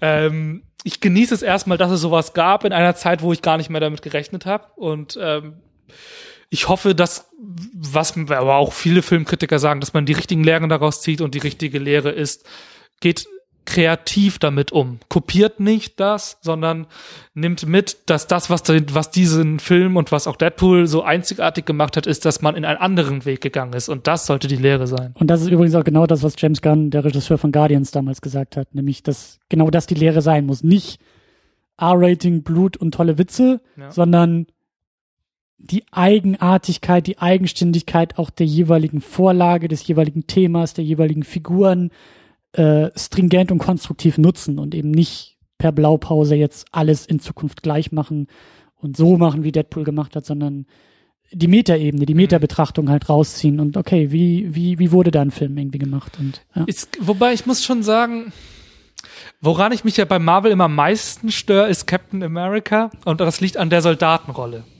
Und wenn wir jetzt zum Beispiel Wolverine und Captain America miteinander vergleichen, er war ja auch ein Söldner und ein Soldat. Wie, wie endet denn Captain America? Ist der irgendwann einer, der auch sagt, naja, ich habe mich ja doch irgendwie, ja, ich glaube, er gilt jetzt so als, als Einzelkämpfer, ne? Als Kämpfer seiner eigenen Moral Ja. statt des damaligen Nazi-Regimes. Aber deshalb trägt, trägt er immer noch eine Amerika-Fahne, statt Captain Steve zu sein. Du hast das Problem mit Amerika in dem, in dem, in der Ja, Figur, ja, in aber ich Titel. glaube, ich das- überhaupt nicht, weil das ist genau das Amerika, was ich auch äh, liebe und schätze, nämlich das, äh, das, was halt immer noch als Potenzial verankert ist, mittlerweile halt pervertiert und vor allen Dingen auch schon nicht mehr irgendwie durch den Präsidenten repräsentiert wird, Ja. nämlich ja die die Truth, Justice in the American Way. Das ist halt auch in Captain America verankert. So, das äh, Naja, also ich sehe das sind auch die Wege, die er da gegangen ist in dem MCU, Ja. zu sagen, ich bin zwar der Soldat und alles, was ich kann, ist irgendwie Befehle äh, entgegennehmen, aber mit diesen Befehlen komme ich nicht mehr einher, weil sie halt mit meinen Werten widersprechen. So, als er gemerkt hat, dass äh, das System so unterwandert ist und dadurch halt man nicht mehr zwangsläufig an das System glauben kann, ist ja, das war ja auch der Grund, warum er in Civil War gesagt hat, wir können uns hier niemandem unterwerfen, weil wir nicht wissen, wer das ist, weil wir Ja, weil genau, sein kann, aber- dass wir da, das, das ist Ja. halt immer noch Aber Problem. ja, ich will nicht zu sehr auf eine Civil War Diskussion herauslegen. Es ging mir nur darum zu sagen, wie wird auch ein Soldat dargestellt. Und bei Wolverine ist es ja so, ähm, da bist du zum Beispiel auch bei, bei realistischen Soldatengeschichten, ne? Leuten, die aus einem ähm, Kriegseinsatz kommen. Ähm, da, da gibt's beides. Na klar, da gibt's entweder Leute, die bleiben am Kampf und die sagen, wo ist der nächste Kampf, die gehen in den nächsten Einsatz, ja, und Mhm. versuchen da immer sich so abzugleichen. Und es gibt Leute, die sagen, töten ist töten. Und wenn man wirklich zwischenmenschlich denkt, ist es egal, wer da gegenübersteht, es ist ein Mensch. Und das fand ich ja die starke Leistung von Logan. Und das fand ich war, das war eine moralische, eine heldenmoralische Lösung, die Logan aufgeworfen hat, die du nicht aufwerfen kannst, wenn du fortsetzen willst. Das kann nur der letzte Film erzählen. Und das ist natürlich die große Leistung von Logan.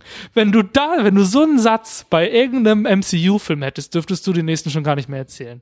Weil Ja, dann wäre dir ja, klar, naja, Thanos Und- ist irgendwo auch ein Mensch. Oder weiß der Geier, ne? Und vor allen Dingen, äh, das musst du dann auch mit den Bildern so unterfüttern. Deswegen ist da auch der Bogen nochmal zu der, zu der Brutalität und zu dem Blut und all diesen Aspekten halt auch so wichtig, ähm, weil du diese Bilder auch, du brauchst die traumatischen Bilder auf eine gewisse Art und Weise, um auch das Trauma in der Figur zu sehen. Weil wenn da nie Blut spritzt und Ja, ja, ja. das immer lustig äh, locker flocker aus der Hüfte irgendwie, hier töten wir und da töten wir, so wie das halt die meisten Superheldenfilme tatsächlich machen, dann kannst du nicht die Figur so schreiben, dass die bereut und, und trauert und äh, Päckchen trägt und so, sondern äh, ja Aber klar. da klar. sind wir langsam wieder bei diesem, auch ein Problem von, von dem MCU ist ja auch das Bösewichtsproblem. Da hatte nämlich dieses X-Men, ähm, das X-Men-Franchise, das Film-Franchise auch den Vorteil, dass die mit Magneto und den ganzen Absolut. halt auch ein Gegenmodell hatten, das man akzeptieren konnte. Ich Absolut. fand ja Magnetos Herangehensweise irgendwo auch immer nachvollziehbar. Nicht Ja. komplett,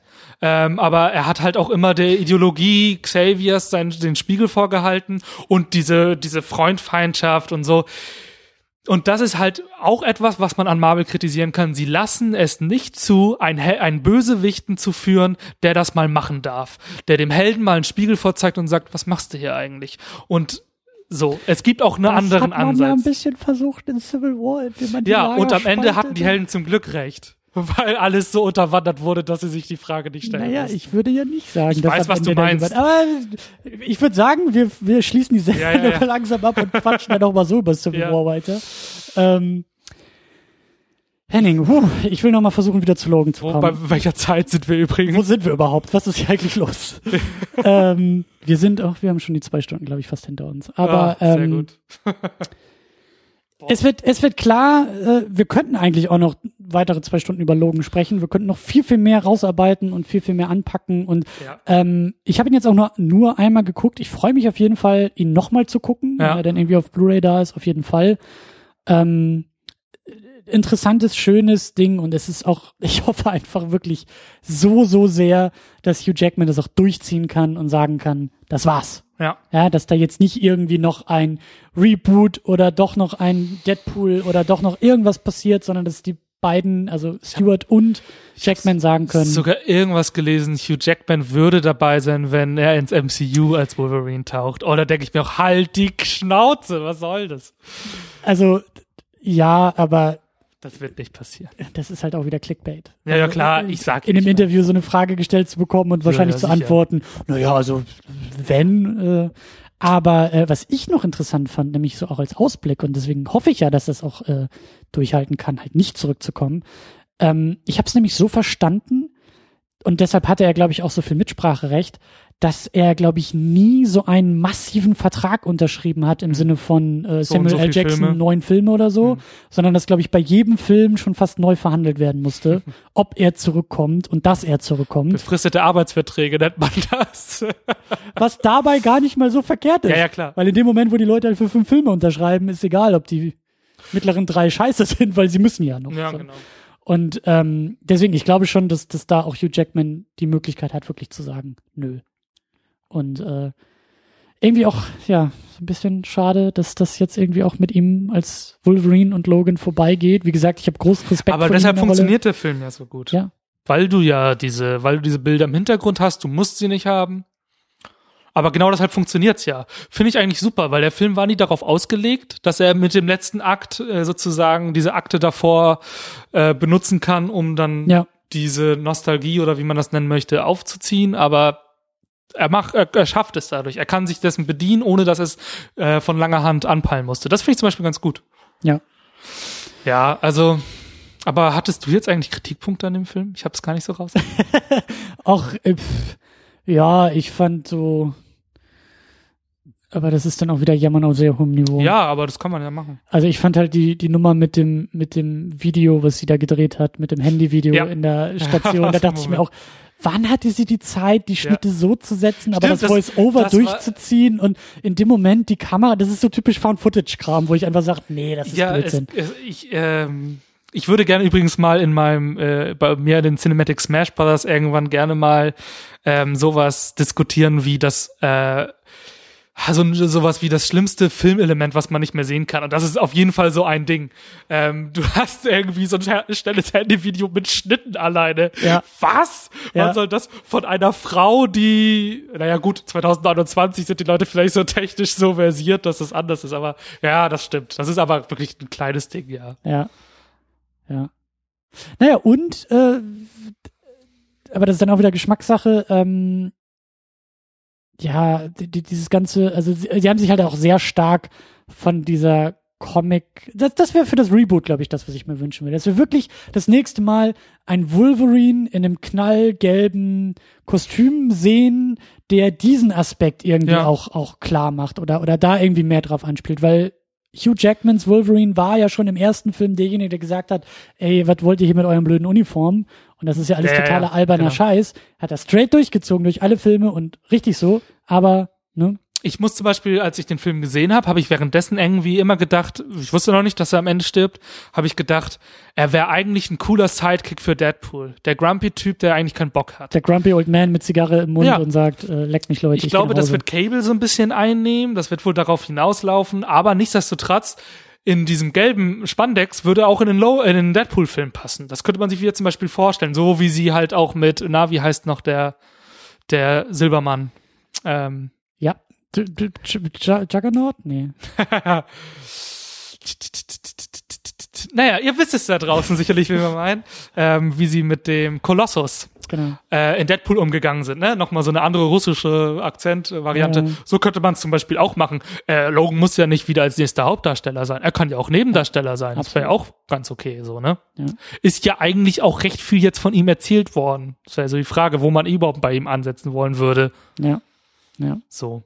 Aber Aber ein schöner Abschluss. Ein schönes, ein schöner Send-off, schöne Bilder, schöne, schöne äh, Verabschiedung innerhalb dieser Filme irgendwie. Das, das hat echt gut funktioniert. Also Und, wirklich, wirklich mal ein, ein, ein, ein Superheldenfilm, den man gar nicht nur deshalb guckt, weil es ein Superheldenfilm ist, den man auch Leuten zeigen kann, die halt eigentlich nicht da viel mit übrig haben. Wo man auch sagen kann, du magst einen Film wie The Wrestler oder so oder, oder, dann guck dir den auch an. Ja, da kommen ein paar Superhelden-Elemente, aber die sind einfach in dieser Geschichte, sind die die einfach gehören dazu. die Das gehören dazu, aber die ja. muss es nicht geben. Wenn, wenn, wenn Logan irgendwie ein super Samurai-Meister wäre, würde der Film genauso gut funktionieren oder sonst was. Und das ist einfach, das habe ich so vermisst. Ich warte da so lange drauf, auf gute Charaktere vor allem. Ich meine, Ja. so langsam kommt die Regelmäßigkeit raus. Es hat neun Jahre gedauert nach Dark Knight. Ja. Dann warten wir nochmal neun Jahre und gucken, was dann passiert. Ja, hoffentlich. Naja. Hoffentlich. Gut, Henning, lass uns den Sack hier langsam zumachen. äh, wir verweisen auch nochmal natürlich auf die Cinematic Smash Brothers, die Jau. auch bei Twitter zu finden sind als Cinematic Smash Brothers, das Kürzel ist Cine Smash Brothers und mich persönlich findet man als Jimmy Tweetboy. Kann man mich auch immer gerne anschreiben bei Twitter. mehr als Facebook, oder? Du bist auch eher so ein Twitter-Mensch. Ich bin auch mehr so ein Twitter-Mensch, ähm, weil da auch die Community am stärksten ist. Bei Facebook gibt's immer nicht so viel äh, Rückmeldung. Außerdem zwei Social-Media-Kanäle zu betreiben, ist auch mal ein bisschen anstrengend. Ne? So. Ja, ja. da bin ich aber auch äh, komplett bei dir. Also Twitter größer Facebook. Uns findet ihr äh, im Internet unter secondunit-podcast.de und da findet ihr natürlich auch alle Links zu Twitter, Facebook, Instagram und Genöle. Aber ähm, ihr dürft gerne mit kommentieren, weiter kommentieren. Uns interessiert natürlich, was ihr zu Logan sagt. Auch zu unseren sehr, sehr abstrusen, manchmal sehr verqueren und großen Exkursen. Little Miss Sunshine. Little Miss Logan. Little Miss Laura. Ja, Little Miss Wolverine ist das. Oh. No Country for Old Man Logan und äh, Stell dir Little vor, Miss sie hätte Laura. noch so ein, Da- so ein, so ein, so ein, so ein äh, She's Super Freaky Tanz am Ende bekommen. Naja, so viel dazu. nächstes Mal. Gut, also bis dahin sagen wir Tschüss, diskutiert gerne mit und äh, klickt euch gerne durch und rein und hört drüben in den Cinematic Smash Brothers zu. Da gibt's jetzt ja, also, ne? Hast du jetzt auch neulich die Das Superhelden-Special hatten genau. wir ja, wo du auch da warst. Und da haben wir auch ein paar, wir haben sogar ein paar Logan-Fragen dabei gehabt, ähm, haben aber recht viel angeschnitten zum Thema Marvel, zum Thema DC. Wir haben aber auch ein paar Themen von hier. Wir haben zum Beispiel das Ende des MCU äh, auf verschiedene Arten und Weisen durchgespielt. Das war sehr spaßig. Ja. Ähm, oder haben ein paar Filme mit dem Hulk besetzt, wo eigentlich kein Hulk reingehört. Das war auch sehr Ja, lustig. das stimmt. Also dürft ihr gerne reinhören, findet ihr auch verlinkt, findet ihr im Netz und äh, damit sagen wir Tschüss, bis zum nächsten Mal. Ciao. Adieu, tschüss.